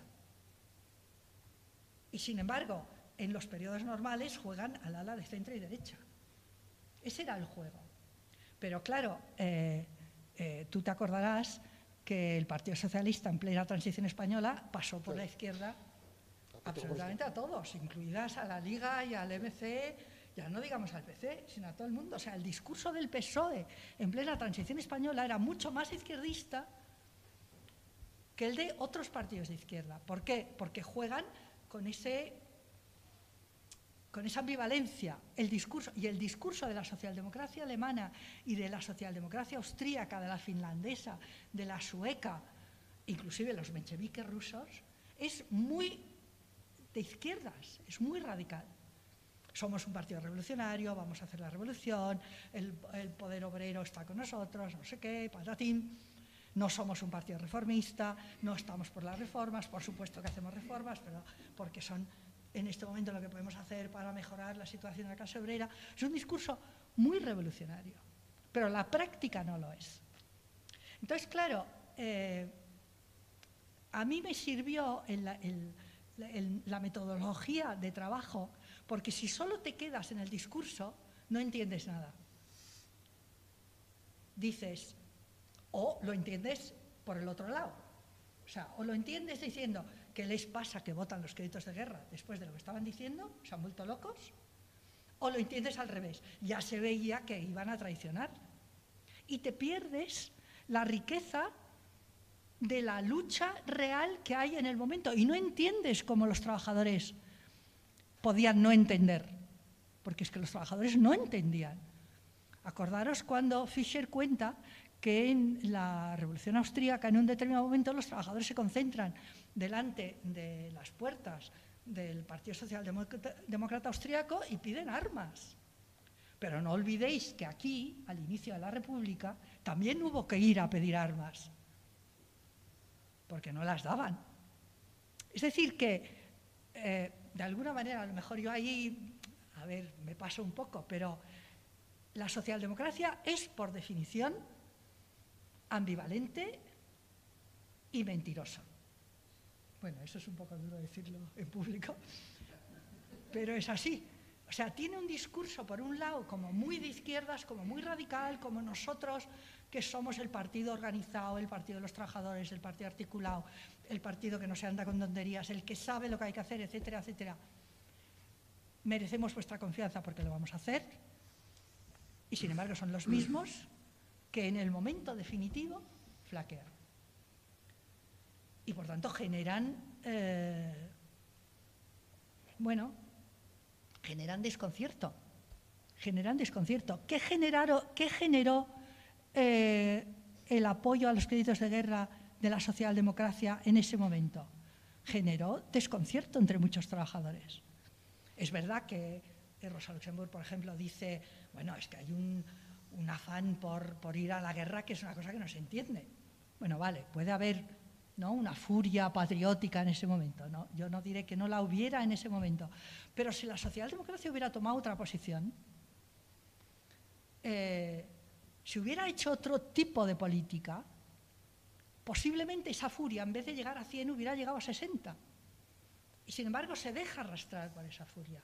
Y si leéis el libro de de la, de la República de Weimar, cómo se van dejando quitar el poder, porque claro, cuando termina la Primera Guerra Mundial y el emperador cae, ¿quién ocupa el poder? La socialdemocracia. Claro que es la mayoritaria, pero ellos ocupan el poder. Kautsky crea una comisión en el ministerio con toda su buena intención. Bueno, su no buena intención, pero bueno, en cualquier caso. O sea, están en el gobierno y se van dejando quitar el poder poco a poco porque eh, está el, Tratado de Versalles, que les ha quitado el RUR, porque están los grandes industriales súper cabreados y con una lucha ahí de muerte, porque están los paramilitares y los primeros fascistas eh, ya generando mm, lucha armada, porque está el incipiente Partido Comunista y también sus milicias. Y en esa situación, la socialdemocracia es que lo único que, dice es entendámonos. Y es como. No, sé si veis esa, esa, dificultad y el marxismo socialdemócrata le da una cobertura a esta política, que es una política práctica de rendición, pero que está avalada teóricamente por la idea de que hagamos las rendiciones, que hagamos la historia es nuestra. ¿Entendéis el, truco? Ese constructo teórico tan, tan, tan perverso, que es como la revolución, como el socialismo va a venir, porque tiene que venir, porque el capitalismo se va a hundir, hagamos lo que hagamos, el futuro es nuestro. Y mejor mantenernos lo más organizados posible, lo más articulados posible, con las menos disensiones posibles. Que no haya un movimiento obrero autónomo, que no. Pero, bueno, ya con eso termino. ¿No suena eso a los partidos comunistas de los 70? Que es el mismo discurso. O sea, cuidado, tranquilos, no os mováis. A la transición en España, no os mováis, tranquilos, Carrillo, yo, pacto, negocio, pero tranquilos, que ya acabado, el franquismo ha acabado. Y ahora es otra cosa. Pero no os mováis demasiado porque estos que han mandado durante 40 años pueden volver. Y es verdad que pueden volver. Pero claro, si no te mueves, pues siguen, con otro ropaje, pero siguen. Bueno, entonces, por eso te digo que esa discusión a mí me parece interesante verla desde dentro. Se cuentan con el Estado porque, entre otras razones, eh, en los discursos teóricos... el micro para que te ah, escuchen. En los discursos teóricos eh, tienen mucha esperanza en el Estado, pero por otro lado no tienen en cuenta y, son muy miedosos con la represión, que es razonable, hay que tener muchísimo cuidado con eso. Es más, voy a apuntar en eso. Es decir, usted habla de cómo estaba organizado el Estado y la burocracia, el ejército y los Junkers en Prusia, en Alemania del Norte, y el régimen eh, militar, policial, eh, ideológico, eh, burocrático que eso significaba, y es para temblar. Claro. Y de hecho la represión que hubo de las, ¿cómo se llaman? los cuerpos libres después de la Segunda Guerra Mundial fue brutal, mataron a Luxemburgo y a quien fuese. Es decir, que se produce una paradoja, el Estado está idealizado y por otro lado no se reconoce algo que cuando me interesa lo idealizo y cuando no me interesa digo cuidado que vienen. Pero es que es cierto, pueden venir. Sí. Y segundo, y tiene que abundando en esto, esto evolucionismo tiene que ver también ayer leyendo a Lichten eh, y también creo que usted lo comenta con el evolución, con el darwinismo, el positivismo de Comte, Saint-Simon y el clima positivista, evolucionista y darwinista que hay en la época y que Kautsky recoge y eso permite hacer una eh, traspolación de los modos de producción de una manera seguidista y evolucionista. Sí, sí, sí, sin duda ninguna. Kautsky es... porque te leo más preguntas que hay en el ah, chat y así juntamos varias. No sé si por aquí hay alguna, alguna más. Pásale el micro si quieres eh, comentar la tuya. Y rápidamente, al hilo de lo que decía ahora mismo ¿no? sobre esta cuestión, una pregunta sobre, sobre Weber. ¿no? Más Weber en esa época también escribe sobre la racionalidad, el Estado y el partido debe ser quien controla el Estado. No sé si tiene algún peso la sociología que en aquel momento se está creando con, esta idea de, del principio del siglo XX. ¿no? Esa sería la primera. Y la segunda sería, trayéndola al, día de hoy, eh, estas dos derivadas ¿no? del pensar que el Estado es una herramienta para construir otra sociedad y además esta crisis, si hablamos de crisis social, el colasismo lo que sea, ¿cómo lo traerías al día de hoy en, eh, estas dos cuestiones que nos has planteado sobre el, sobre el socialismo marxista?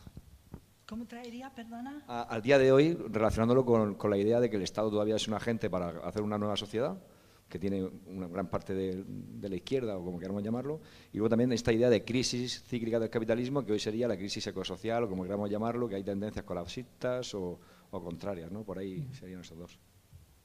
Luego, desde en el chat desde casa hay dos preguntas. Una es si puedes profundizar un poco en la polémica con Bakunin y algunos puentes también que, que se estableciesen. Eh, y luego otra pregunta que es, Monse, ¿podrías decir algo sobre las diferencias entre la teoría socialdemócrata de la crisis y la manera que la abordan Lenin o Lukács? Pese a la convicción de que el capitalismo, por sus inherentes contradicciones, está condenado a la crisis, parece evidente que en la socialdemocracia esto lleva a un optimismo fatalista, mientras que en Lenin, Lukács y otros hay una valoración mucho más fuerte de la necesidad de intervenir activamente en la propia coyuntura. Vale, pues empecemos por la primera. Eh, ahí la, pregunta que dice sobre Weber. Claro, Weber es importante en ese contexto porque los socialistas de cátedra, que, que eran estos, Moller, Wagner, etcétera, toda una serie de intelectuales que estaban muy preocupados por el tema de, de lo que ellos llamaban la cuestión obrera, ¿no? la miseria de los trabajadores y el cierto caos social que eso podía generar que por tanto defendían medidas de protección de los trabajadores y de protección social. Y que además están al inicio de la sociología, ¿no? están empezando con los trabajos sociológicos. Y ahí Weber es importante porque él forma parte de una asociación que se llama el Verein für Sozialpolitik, o sea, como la Asociación de Política Social, y va a ser uno de los más influyentes en dar un cierto giro a esa asociación, el famoso texto sobre la neutralidad, ¿cómo es? La objetividad y la neutralidad de la investigador y este, está enlazado con este punto, porque él considera que este FERAIN, esta asociación, que había intervenido activamente eh, durante, sobre todo la época bismarckiana, en la política social y que algunos de sus integrantes habían sido em, digamos, asesores o personas vinculadas a los gobiernos para eh, poner en marcha políticas sociales, las políticas sociales bismarckianas, era incorrecto, porque el sociólogo no debía eh, introducirse en ese tipo de cuestiones, sino que debía mantener una neutralidad valorativa a la hora de hacer sus análisis y, por tanto, debía, no tenía que dejarse podríamos decir, instrumentalizar o utilizar por los políticos para intervenir. O sea, que la política, digamos, que la sociología no, era lo mismo que la política social y no debería ser eh, mancillada por eh, políticas sociales que se introdujeran en el propio marco de la asociación. Y eso, claro, es muy importante para lo que va a ser la deriva luego posterior del propio Weber en este momento. ¿no? Sabes que él, eh, bueno, como sociólogos la habéis trabajado en abundancia, o sea que ahí no me voy a meter, pero sabes que él tiene una relación un poco complicada, no solamente con la socialdemocracia de su época, sino también con el propio bolchevismo, porque es un estudioso apasionado de los primeros años de la revolución bolchevique y llega a la conclusión de que eso no va a funcionar. Y no va a funcionar por el mismo problema de la burocracia lo cual no le falta razón.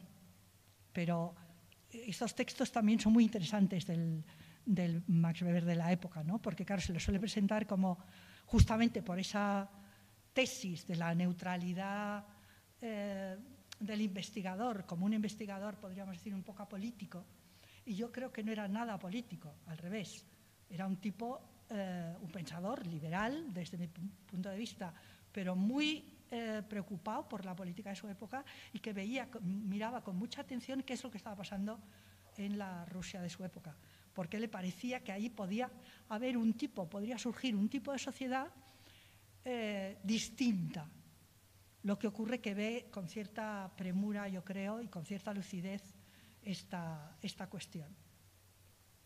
Y entrando ahí un poco en, el tema del Estado.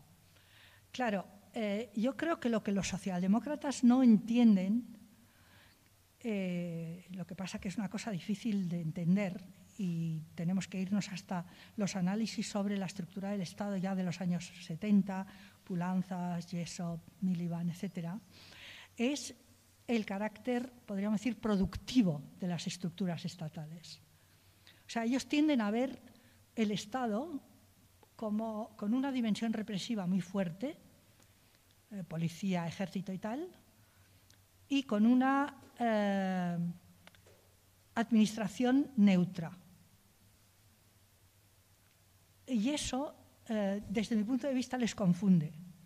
No hacen lo que podríamos llamar un análisis materialista del Estado. Es decir, cómo las estructuras del Estado interactúan con los poderes y las estructuras capitalistas para poder mantener el propio capitalismo en pie. De ahí que, eh, bueno, aunque no son tan estatistas como se suele criticar, porque tienen también sus problemas con el Estado, pero sí piensan que la administración del Estado puede ser una administración relativamente neutral, que por tanto basta con hacerse con el poder del Estado para ponerlo a tu servicio y hacer otras cosas. Yo creo que la socialdemocracia actual, no voy a decir nombres para que no os enfadéis, sigue pensando lo mismo, ¿no? Basta con tener el ministerio de lo que sea y en vez de trabajar para los capitalistas, trabajo para los trabajadores. Y es como, ¿como qué? O sea, el Estado no, es un instrumento neutral que tú pones al servicio de este o del otro, sino que eh, eh, las políticas estatales y por tanto los órganos del Estado van ligados a determinados marcos conceptuales. No me voy a extender con mi experiencia como concejala, pero vamos, a, las dos semanas eh, tenías al funcionario que te decía, eso es prevaricar, vas a ir a la cárcel. O sea, no es un, instrumento neutral. Según qué políticas tú no las puedes hacer con estos eh, instrumentos, ¿no? Con estas ordenanzas, con estas leyes, con esos funcionarios, con esas burocracias, con esa división departamental, etcétera. No lo puedes hacer, sinceramente. Así, es así de claro. Por tanto, la tesis de Marx, que es hay que destruir el Estado y crear otro tipo de instituciones basadas en otro tipo de cosas. Eh, por ejemplo, en delegados elegibles y revocables, en salarios que no sean más del salario de un obrero, en controles rotatorios, en controles asamblearios, etcétera, etcétera. Eso es el ABC y eso los socialdemócratas no lo entienden, porque ellos siguen pensando el Estado como una administración, igual que la gerencia de una fábrica. Es como si tú me dijeras, el método de trabajo de una fábrica eh, da igual, no sirve igual. Pues no. O sea, lo primero que, hace un comité de fábrica que se apodera de una fábrica es cambiar los métodos de trabajo, y no siempre. Y si no lo hace, va mal. ¿Por qué? Porque esos métodos sirven para lo que sirven, pero no para cualquier otra cosa. Y ahí, aunque no quiero entrar más en ese, porque es un tema complicado, ¿qué tipo de Estado vamos a crear? Pues estamos en ello. Pero desde mi punto de vista, y eso es un tema que últimamente le he dado alguna vuelta, bueno, saqué una cosa sobre eso. Claro, Lenin es muy bueno en el Estado y la Revolución, porque recupera el texto de Marx de la Comuna y dice, no, no, no, no, pensar que el Estado y la Revolución está escrito justamente julio y agosto de 1917, justo antes de la revolución. O sea, Lenin está diciendo, no, no, nosotros no vamos a hacer como los socialdemócratas, no nos vamos a caer con el Estado y lo vamos a utilizar, vamos a hacer otra cosa, porque Marx dice y tal y cual y no sé qué. ¿Os acordáis lo de la cocinera y para tal? Pero si tú luego lo pones en relación con lo que hace, ¿qué es lo que ocurre? Que lo que hace no es lo que dice en el Estado de la Revolución. Lo que hace, sobre todo, a partir del año 20, es verdad que hay una hambruna terrorífica, que hay un caos, eh, que los comités de fábrica pues van como pueden, que hay una eh, empieza la guerra civil, o sea, no le voy a quitar la dureza de la situación. Pero lo que hace es eso mismo. Es decir, es utilizar el Estado antiguo hasta el punto que el viejo Lenin, poco antes de morir, dice, joder, el Estado que tenemos es una mezcla del Estado zarista más cuatro bolcheviques. Hay que crear la inspección obrera y campesina porque de lo contrario es que, es que eso es un desastre. Está muriéndose el pobre tipo después de cinco años. Es decir, el tema del Estado es un tema correoso.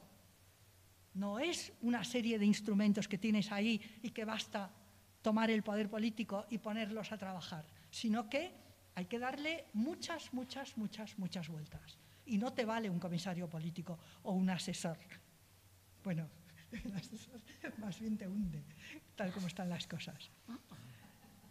Bueno, sobre la discusión con Bakunin.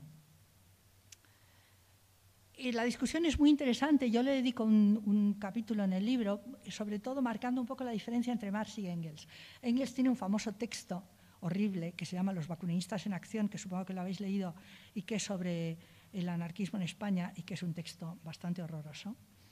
Tiene otro todavía peor, que es el de las supuestas, supuestas infiltraciones o algo así en la internacional. Eh, o sea, son textos muy, desde mi punto de vista muy malos.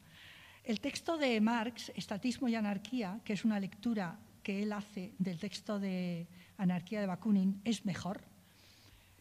Eh, Marx le tiene cierto respeto a Bakunin y sobre todo tiene cierto respeto a lo que mm, es la idea del, del mutualismo en, en, el anarquismo, ¿no? de la eh, ayuda mutua, etcétera, ¿no? ¿Cuál es su, su, disputa con Bakunin? Bueno, aparte de las disputas en la Segunda Internacional y que más de una vez se le va la cabeza y considera que, que Bakunin es un conspirador, que bueno, por otra parte, pues vamos, bastante lo era, que está perdiendo todo lo que es los países meridionales, o sea, aparte de todos estos tipos de, de estos temas, Marx era un tipo un poco orgulloso, y sabéis que le pagó a Bakunin un dinero para que tradujera Capital y Bakunin se lo fundió y no tradujo el Capital y eso a Marx le llegó al alma. Bueno, aparte de, ese tipo de cosas que pasan, eh, hay un punto en el cual discute con Bakunin y es, estamos de acuerdo en la revolución social.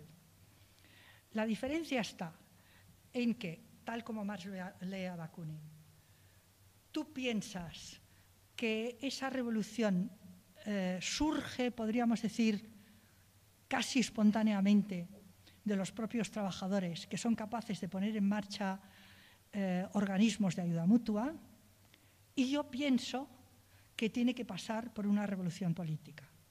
¿Qué entendemos por una revolución política? Podríamos discutirlo, pero el tema para Marx es que sin un momento de, eh, podríamos decir, de toma del poder, de destrucción del aparato de poder mm, burgués, ponerlo entre comillas, porque es militar, eclesiástico, etc.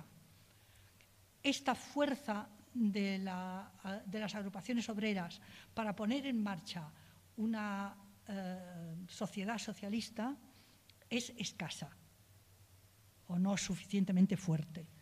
Y ahí yo veo una diferencia entre ambos. ¿no? Necesitamos, podríamos decir, un, momento de destrucción del Estado burgués, porque la fuerza solo de los trabajadores, trabajadores en el sentido más amplio, ¿no? porque claro, Bakunin ahí mete a trabajadores agrícolas, etcétera.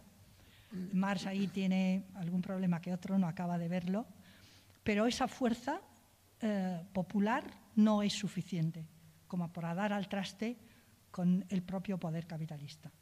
En, el segundo paso, eh, al menos tal como Marx lee a Bakunin, estamos de acuerdo, ¿no? Abolición del Estado, extinción del mismo, etcétera, etcétera. Pero necesitamos este momento. Claro, Bakunin dice, como te quedes en este momento es que no sales. Y allí no le falta razón desde mi punto de vista. O sea, este primer momento, que podemos entender que es un momento de destrucción del Estado burgués y que es importante, pero eh, tiene que estar como absolutamente eh, atravesado por la creación de nueva institucionalidad para que la cosa no se quede ahí. porque es que si no, no vas a salir de ahí. ¿no? Y eso Marx eh, no lo ve. Y la otra pregunta era teoría, crisis y modo, ¿cómo la aborda Lenin y Lukács? A ver, eh, la teoría de la crisis de Marx, por hacer un poco los tres, es una teoría de crisis abierta.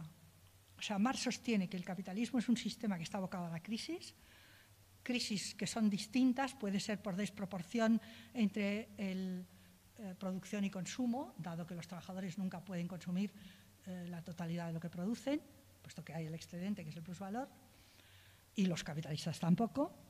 Por tanto, en algún momento eso cruje, por, eh, pero la entiende como una crisis de subconsumo. La crisis del 73, que la lee al principio así, luego está más atento porque dice, ¿cómo supera el capitalismo la crisis?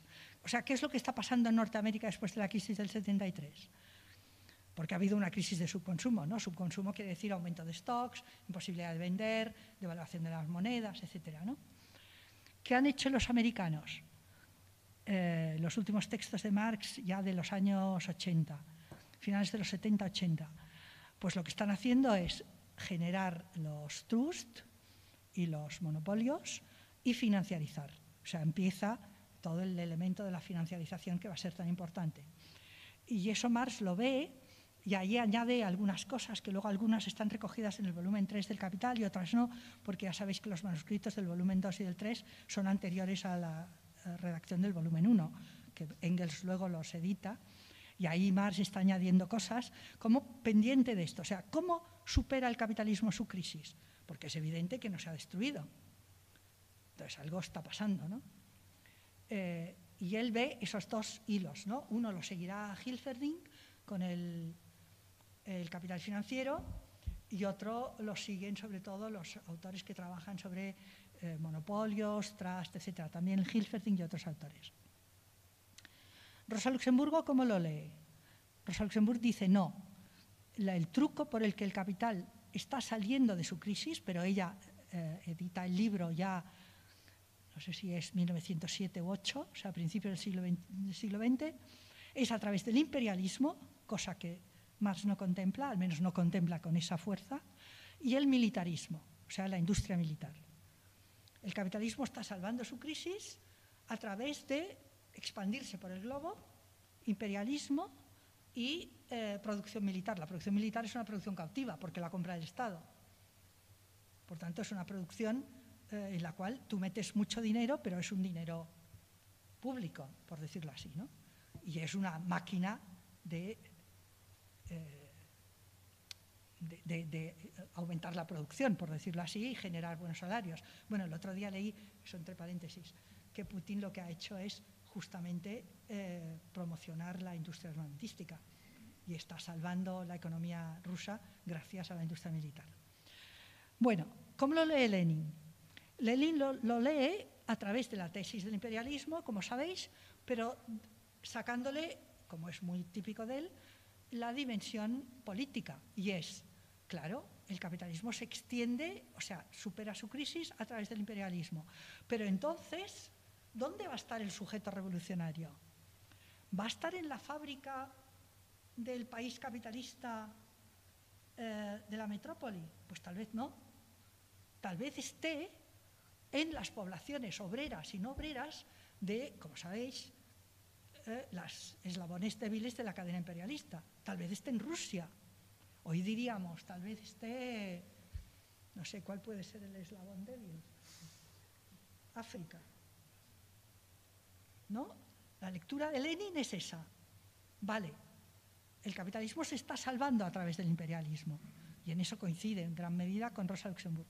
Pero eso significa que el antagonismo, el conflicto, se desplaza ya no tanto de los, países del centro que están salvando su crisis, sino de aquellos lugares donde ahora esa crisis se recrudece. ¿Cuáles son estos?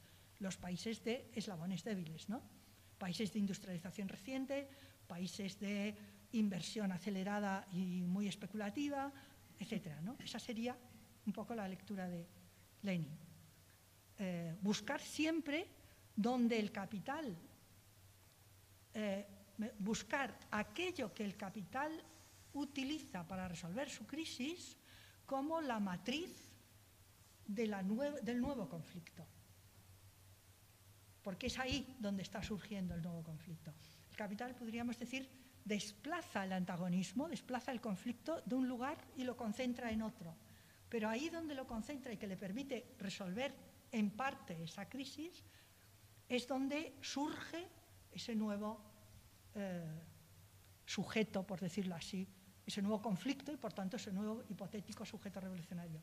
Y ahí Lukács eh, yo creo que sigue en gran medida, no recuerdo ningún texto de Lukács que, discuta esta tesis. Yo creo que Lukács sigue esta, esta lectura. ¿no? Quizá con un matiz, recuerdo ahora en su ontología, cuando plantea un poco el tema de la necesidad histórica, que él lo plantea más ligado a la necesidad que eh, cualquier sociedad sigue teniendo de producir riqueza para que se pueda sobrevivir, ¿no? Es como una condición eh, ineludible de cualquier tipo de sociedad. Entonces es ahí donde estaría esa hipotética o esa posibilidad de ruptura o esa crisis, ¿no? crisis como rompimiento en el cual ese proceso de reproducción no es posible. Y un poco por ligarlo, porque se me había olvidado lo que él decía ecosocial. Claro, hay autores actualmente, bueno, yo misma, que estamos planteándonos un poco el tema de leer la crisis ecológica justamente desde esa lectura, ¿no? desde, este modelo. ¿no? Cómo eh, la ruptura que supone en este momento, o el desmadre que supone en este momento los procesos em, ecológicos, por una parte supone una crisis del capitalismo, hay que estar muy atentos a cómo el capitalismo los intenta resolver, Green Deal y no sé qué, no sé cuántos, y por otra parte, hacia dónde los traslada, ¿no? Porque igual los intenta resolver de una determinada manera en un determinado ámbito, pero los está trasladando, por otro lado, hacia otros lugares y los está trasladando, entre otras cosas, a un nivel de, eh, podríamos decir, de financiarización de la tierra eh, increíble, ¿no? Si tenéis en cuenta eh, el que los fondos de inversión se estén, estén comprando tierra para poner parques eólicos y no sé qué más cosas, ¿no? Los está trasladando. Y ahí está surgiendo de nuevo otro conflicto. O sea que a lo mejor hay que leerlo también así. La crisis, no como la leían los socialdemócratas, como un momento de ruptura, nosotros estamos preparados, tomamos el poder y ahí nos hacemos fuertes, sino la crisis como esa pelea en la cual el capital intenta eh, desplazar eh, lo, más agudo y generar ahí parches y desplazarlo hacia otros lugares donde están surgiendo, emergiendo otro tipo de conflictos y otro tipo de problemas y otro tipo de sujetos, con los cuales pues ah, tendremos que contar, o bueno, no contar, no sé, ya veremos. Pero la crisis es abierta, abre un proceso, ¿no? Bueno. Pues seguimos, no sé si hay alguna pregunta más, quedarían todavía unos, unos minutos. Eh, espera, Richard, pilla el micro. En tu definición de la, de la socialdemocracia es por definición ambivalente y temerosa. Mentirosa. Mentirosa. Gracias. Eso es lo que he dicho que a lo mejor me había pasado diciéndole un público. Mentirosa en ese sentido profundo, ¿no? Que aparenta hacer una cosa y hace otra. Dice hacer una cosa y hace otra. Y entonces genera, eh, genera desorientación, porque, o sea, a ver, con todo el respeto con eh, socialistas de base, que, que los hay, yo los he conocido, entonces a veces yo me quedo a cuadros diciendo, pero, pero bueno, ¿cómo, ¿cómo puedes seguir creyendo? ¿Cómo puedes seguir creyendo eso, diciendo eso? No, porque los socialistas, porque defendemos, porque somos, porque no sé qué. Y sin embargo luego, claro, genera eh, desorientación. Pues, se han dicho esto y han hecho aquello, pero claro, y entonces yo ya no me fío de nadie. Y es como, tío, mm, es un modus operandi. operan así desde hace un siglo. Entonces, hay como que tenerlo un poco en la cabeza, ¿no? Como saberlo. Porque, porque no sé, a nosotras en, en la transición, mira que sabíamos cosas y sin embargo también había veces cuando Felipe González empezaba a hacer aquellos discursos y a pasar por la izquierda, era como, bueno, pues a lo mejor nos hemos equivocado, ¿no? Igual no son tan traidores como pensábamos, ¿no? Como que hacen una ley, pero siempre se quedan cortos, ¿no? Hacemos la ley del divorcio, pero hacemos la ley del aborto, pero eh, vamos a hacer esto. Bueno, vamos a ver si en la próxima legislatura la ley de la vivienda. Uf. Exacto. Entonces es como. Pero claro, yo entiendo que haya trabajadores de base, trabajadores de fábrica, trabajadores que, que de alguna manera algunos se han vuelto terriblemente cínicos como de yo ya no me creo nada y voto al primero que me pase por las narices, y otros que se han vuelto como, es que yo no entiendo nada de la historia del socialismo, del comunismo, del marxismo desde hace un siglo, no puedo entenderlo.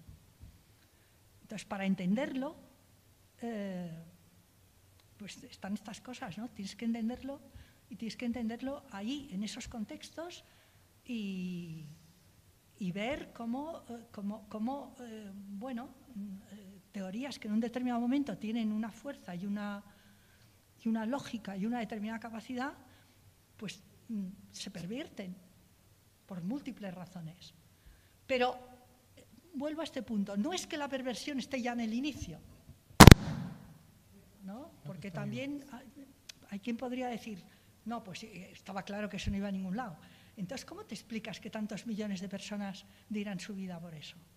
Eran imbéciles. No. Cuando te metes un poco más a fondo, ves que no. Que, hay, que, las personas tienen sus ilusiones, sus esperanzas, sus ideas, sus convicciones. Son capaces de morir por eso en un determinado momento. Y eso tiene un valor para mí. Aunque luego el resultado, pues, sea pobre. Y bueno, ya afortunadamente espero que tengáis también vuestras ilusiones, vuestras convicciones y que los más jóvenes dentro de unos años digáis, joder, pero bueno, forma parte de la vida, es así, y en algún momento ganaremos. No soy socialdemócrata ni optimista histórica, pero bueno, es posible que en algún momento se gane, ¿por qué no? Posible, no está, no está dicho. Kautsky diría que seguro que sí, y cualquier pesimista diría seguro que no. Porque, vamos, el capitalismo se reproduce desde hace 500 años. Yo diría, va, es posible. Hay ventanas de oportunidad, sí. Yo tenía una, pregunta también que como que trajese el problema también a, la posición en la que más estaríamos, lo que se supone que participamos de entornos similares a, a traficantes de sueños, o sea, decir, donde nuestro problema no es tanto la relación socialdemocracia-partido, traición, mentira, ¿no? es decir, como esa derivada de, la socialdemocracia histórica, sino la constitución de la socialdemocracia como eh, forma de acción política más social y más eh, colectiva. ¿no? Es decir, yo creo que ahí son más interesantes casi los debates de antes, eh, me refiero a los debates con La Salle y, en la crítica al programa de, de, Gota, en el sentido de que sucede algo similar a lo que, a lo que nos pasa ahora. Es decir, de repente eh, la cuestión política se empieza a limitar a una cuestión jurídica y la cuestión social, que es uno de los desplazamientos que tú planteas en el libro, eh, sustituye a la cuestión obrera, es decir, a la, expresión eh, revolucionaria, por decirlo así, de, la lucha de clases. Y, eso se, ve muy bien en algo que resuena hoy también mucho. Es decir, una de las grandes críticas de la carta, de la crítica del programa de, de Gota que, se lanza es precisamente contra el cooperativismo. Es decir, eh, Marx y, Engels lo que vienen a decir es, ustedes están intentando, la Salle o, quien, eh, la dirección en ese sentido del, Partido eh, Socialdemócrata, están intentando decirnos que el primer problema es el problema de la cuestión social, el problema de la pobreza, de lo mal que está la gente, y tratan de resolver un elemento tan central como la producción y el consumo a partir de la generación de cooperativas subsidiadas y financiadas por el Estado. Y, eso al final lo que hace es eh, como delimitar eh, un, contorno, un, contorno político pues muy similar a lo que podríamos tener hoy. Es decir, como hay una fuerte incapacidad de expresar la contradicción de clase, la contradicción de que la gente en peores condiciones se organice, luche, se piense cuál es su posición a día de hoy, se sustituye por un abstracto de, una cuestión social que además quiere resolver eh, desde, desde, esa concepción jurídica del, Estado, ¿no? decir, donde eh, en el libro lo, lo, expresas, donde la cuestión del mercado, por ejemplo, eh, queda eliminada de la, de la ecuación, igual que se eliminan palabras como revolución y se empieza a hablar más de transformación. Es decir, es que eh, si te pones a comparar con cosas de hoy en día, resuenan, resuenan mucho en el lenguaje, por ejemplo, de los, de los movimientos sociales, ¿no? todavía convencidos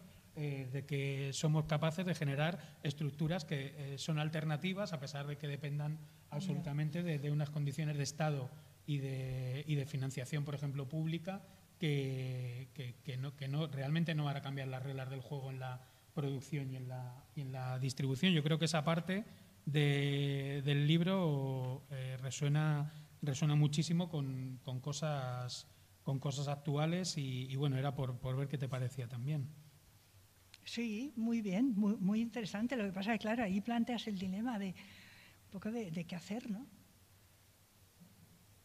Porque, claro, eh, o sea, la, idea que ellos tenían era, eso no basta pero mientras tanto, ese tejido como que se va construyendo, aunque sea bajo este paraguas, por decirlo así, y va eh, como generando fuerza, ¿no? Un poco, pues eso, las cooperativas, las mutualidades y tal y cual. Y antes me refería un poco a lo, que hace Bismarck, ¿no? Quita las mutualidades y pone eh, seguridad social, por decirlo en dos palabras. Claro, es como si, eh, no sé, como si pasado mañana el Estado nos dijera centros sociales, pero bajo el poder del ayuntamiento, de la comunidad o del Estado, ¿no? subvencionados por el Estado. O sea, ¿qué ocupa iría un centro social subvencionado por el Estado?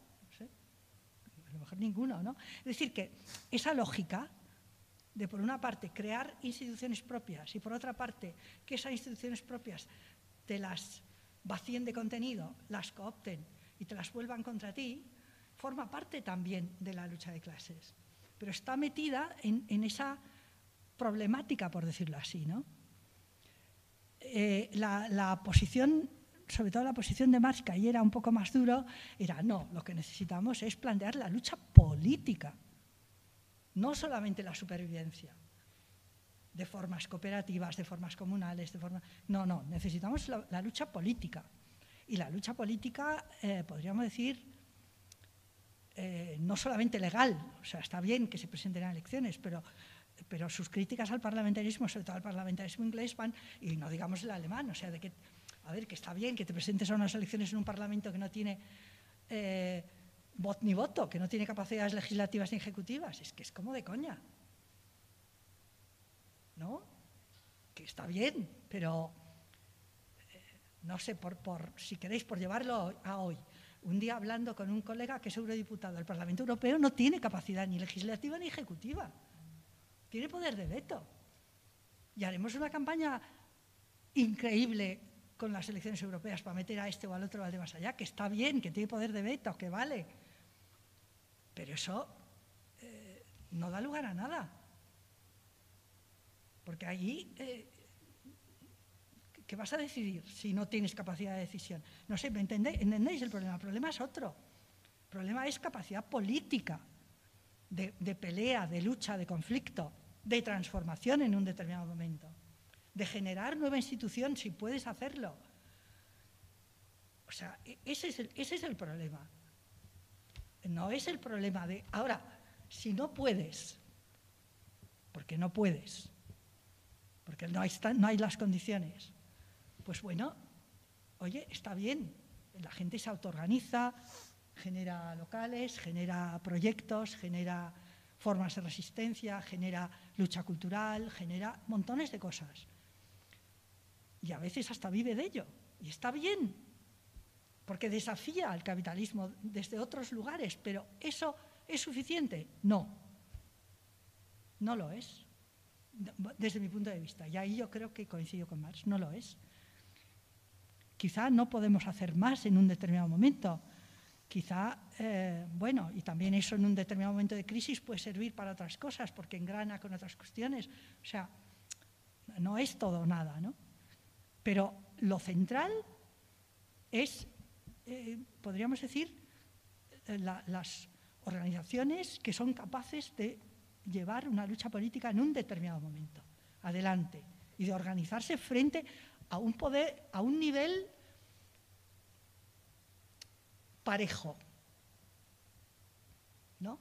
Os preguntaréis, ¿cómo desarrollamos una lucha frente al capital internacional global en este momento? Pues la cosa es complicada. Pero hay que intentar escalar niveles, porque de lo contrario, pues bueno, mm, en un determinado momento eh, tienes fuerza y logras eh, avanzar determinados proyectos y en otro momento, pues las vienen mal dadas y eso desaparece. ¿no? Cierran los centros sociales. ¿Qué pasa con esta gente que ha luchado ahí y que ha estado ahí? Unos se reciclan, otros se pierden, otros se hacen mayores, otros tienen niños, otros... Yo qué sé, la vida misma. Pero esa pelea es, está así. No sé, a mí me... ¿no? Hay múltiples ejemplos. Las cajas, las cajas de ahorros son una creación popular. Han desaparecido. Entonces, el proceso de concentración del capital es un proceso que, coopta, que, engulle un montón de iniciativas. Pero, sin embargo, esas iniciativas son sustituidas por otras, que a su vez generan determinados espacios. Y, y en esa pelea se pasa la vida. Pero bueno, en algún momento avanzamos y ganamos terreno y en otros momentos pues retrocedemos. Tenemos una historia detrás amplísima y fuerte y yo creo que hay errores que no podemos cometer. No podemos cometer, por ejemplo, en este momento, desde mi punto de vista, centrarnos solamente en la eh, organización de un hipotético partido que sea el que dirija la revolución. Por eso ya lo hemos vivido. No. Pero bueno, esa es mi opinión. Estoy segura que habrá compañeros y compañeras que dirán, es el momento de la organización, hay que crear un partido, porque es la única manera. Bueno, yo qué sé, probemos, o que prueben otros, o otros que decimos, no, hay que eh, em, crear eh, municipios, ganar elecciones municipales y convertir los municipios en otras cosas. Bueno, otros dirán, no, es una locura, eso no. Otros, pues potenciar todos los movimientos que se nos ocurra. Vale. No sé, pero hay montones de luchas en el planeta en este momento, con lo cual yo no creo que sea un momento de desesperanza, sino de cierta esperanza, a pesar de lo duro que es, pero bueno. Si miráis la cantidad de huelgas y luchas que ha habido en el año 2023, os quedaríais, son miles. En India casi la huelga más grande que ha habido en los últimos, casi en el último siglo. Entonces, eso algo tiene que ver. Eso al capital le hace daño. Tenemos que saber por dónde, pero eso está ahí. Bueno, yo le dejo porque seguiría y me encantan esas cosas. O sea Muy bien, pues muchas gracias, eh, Monse. Y sí, solo comentar que mm, la librería ya ha cerrado entonces ahora vamos a salir por el pasillo de emergencia y que si alguien tenía pensado pillarse el libro, que igualmente se lo podemos dar ahora aquí, si hay gente interesada, vamos, simplemente para que lo sepan. Muy bien, pues salimos por la salida de emergencia. Buen final.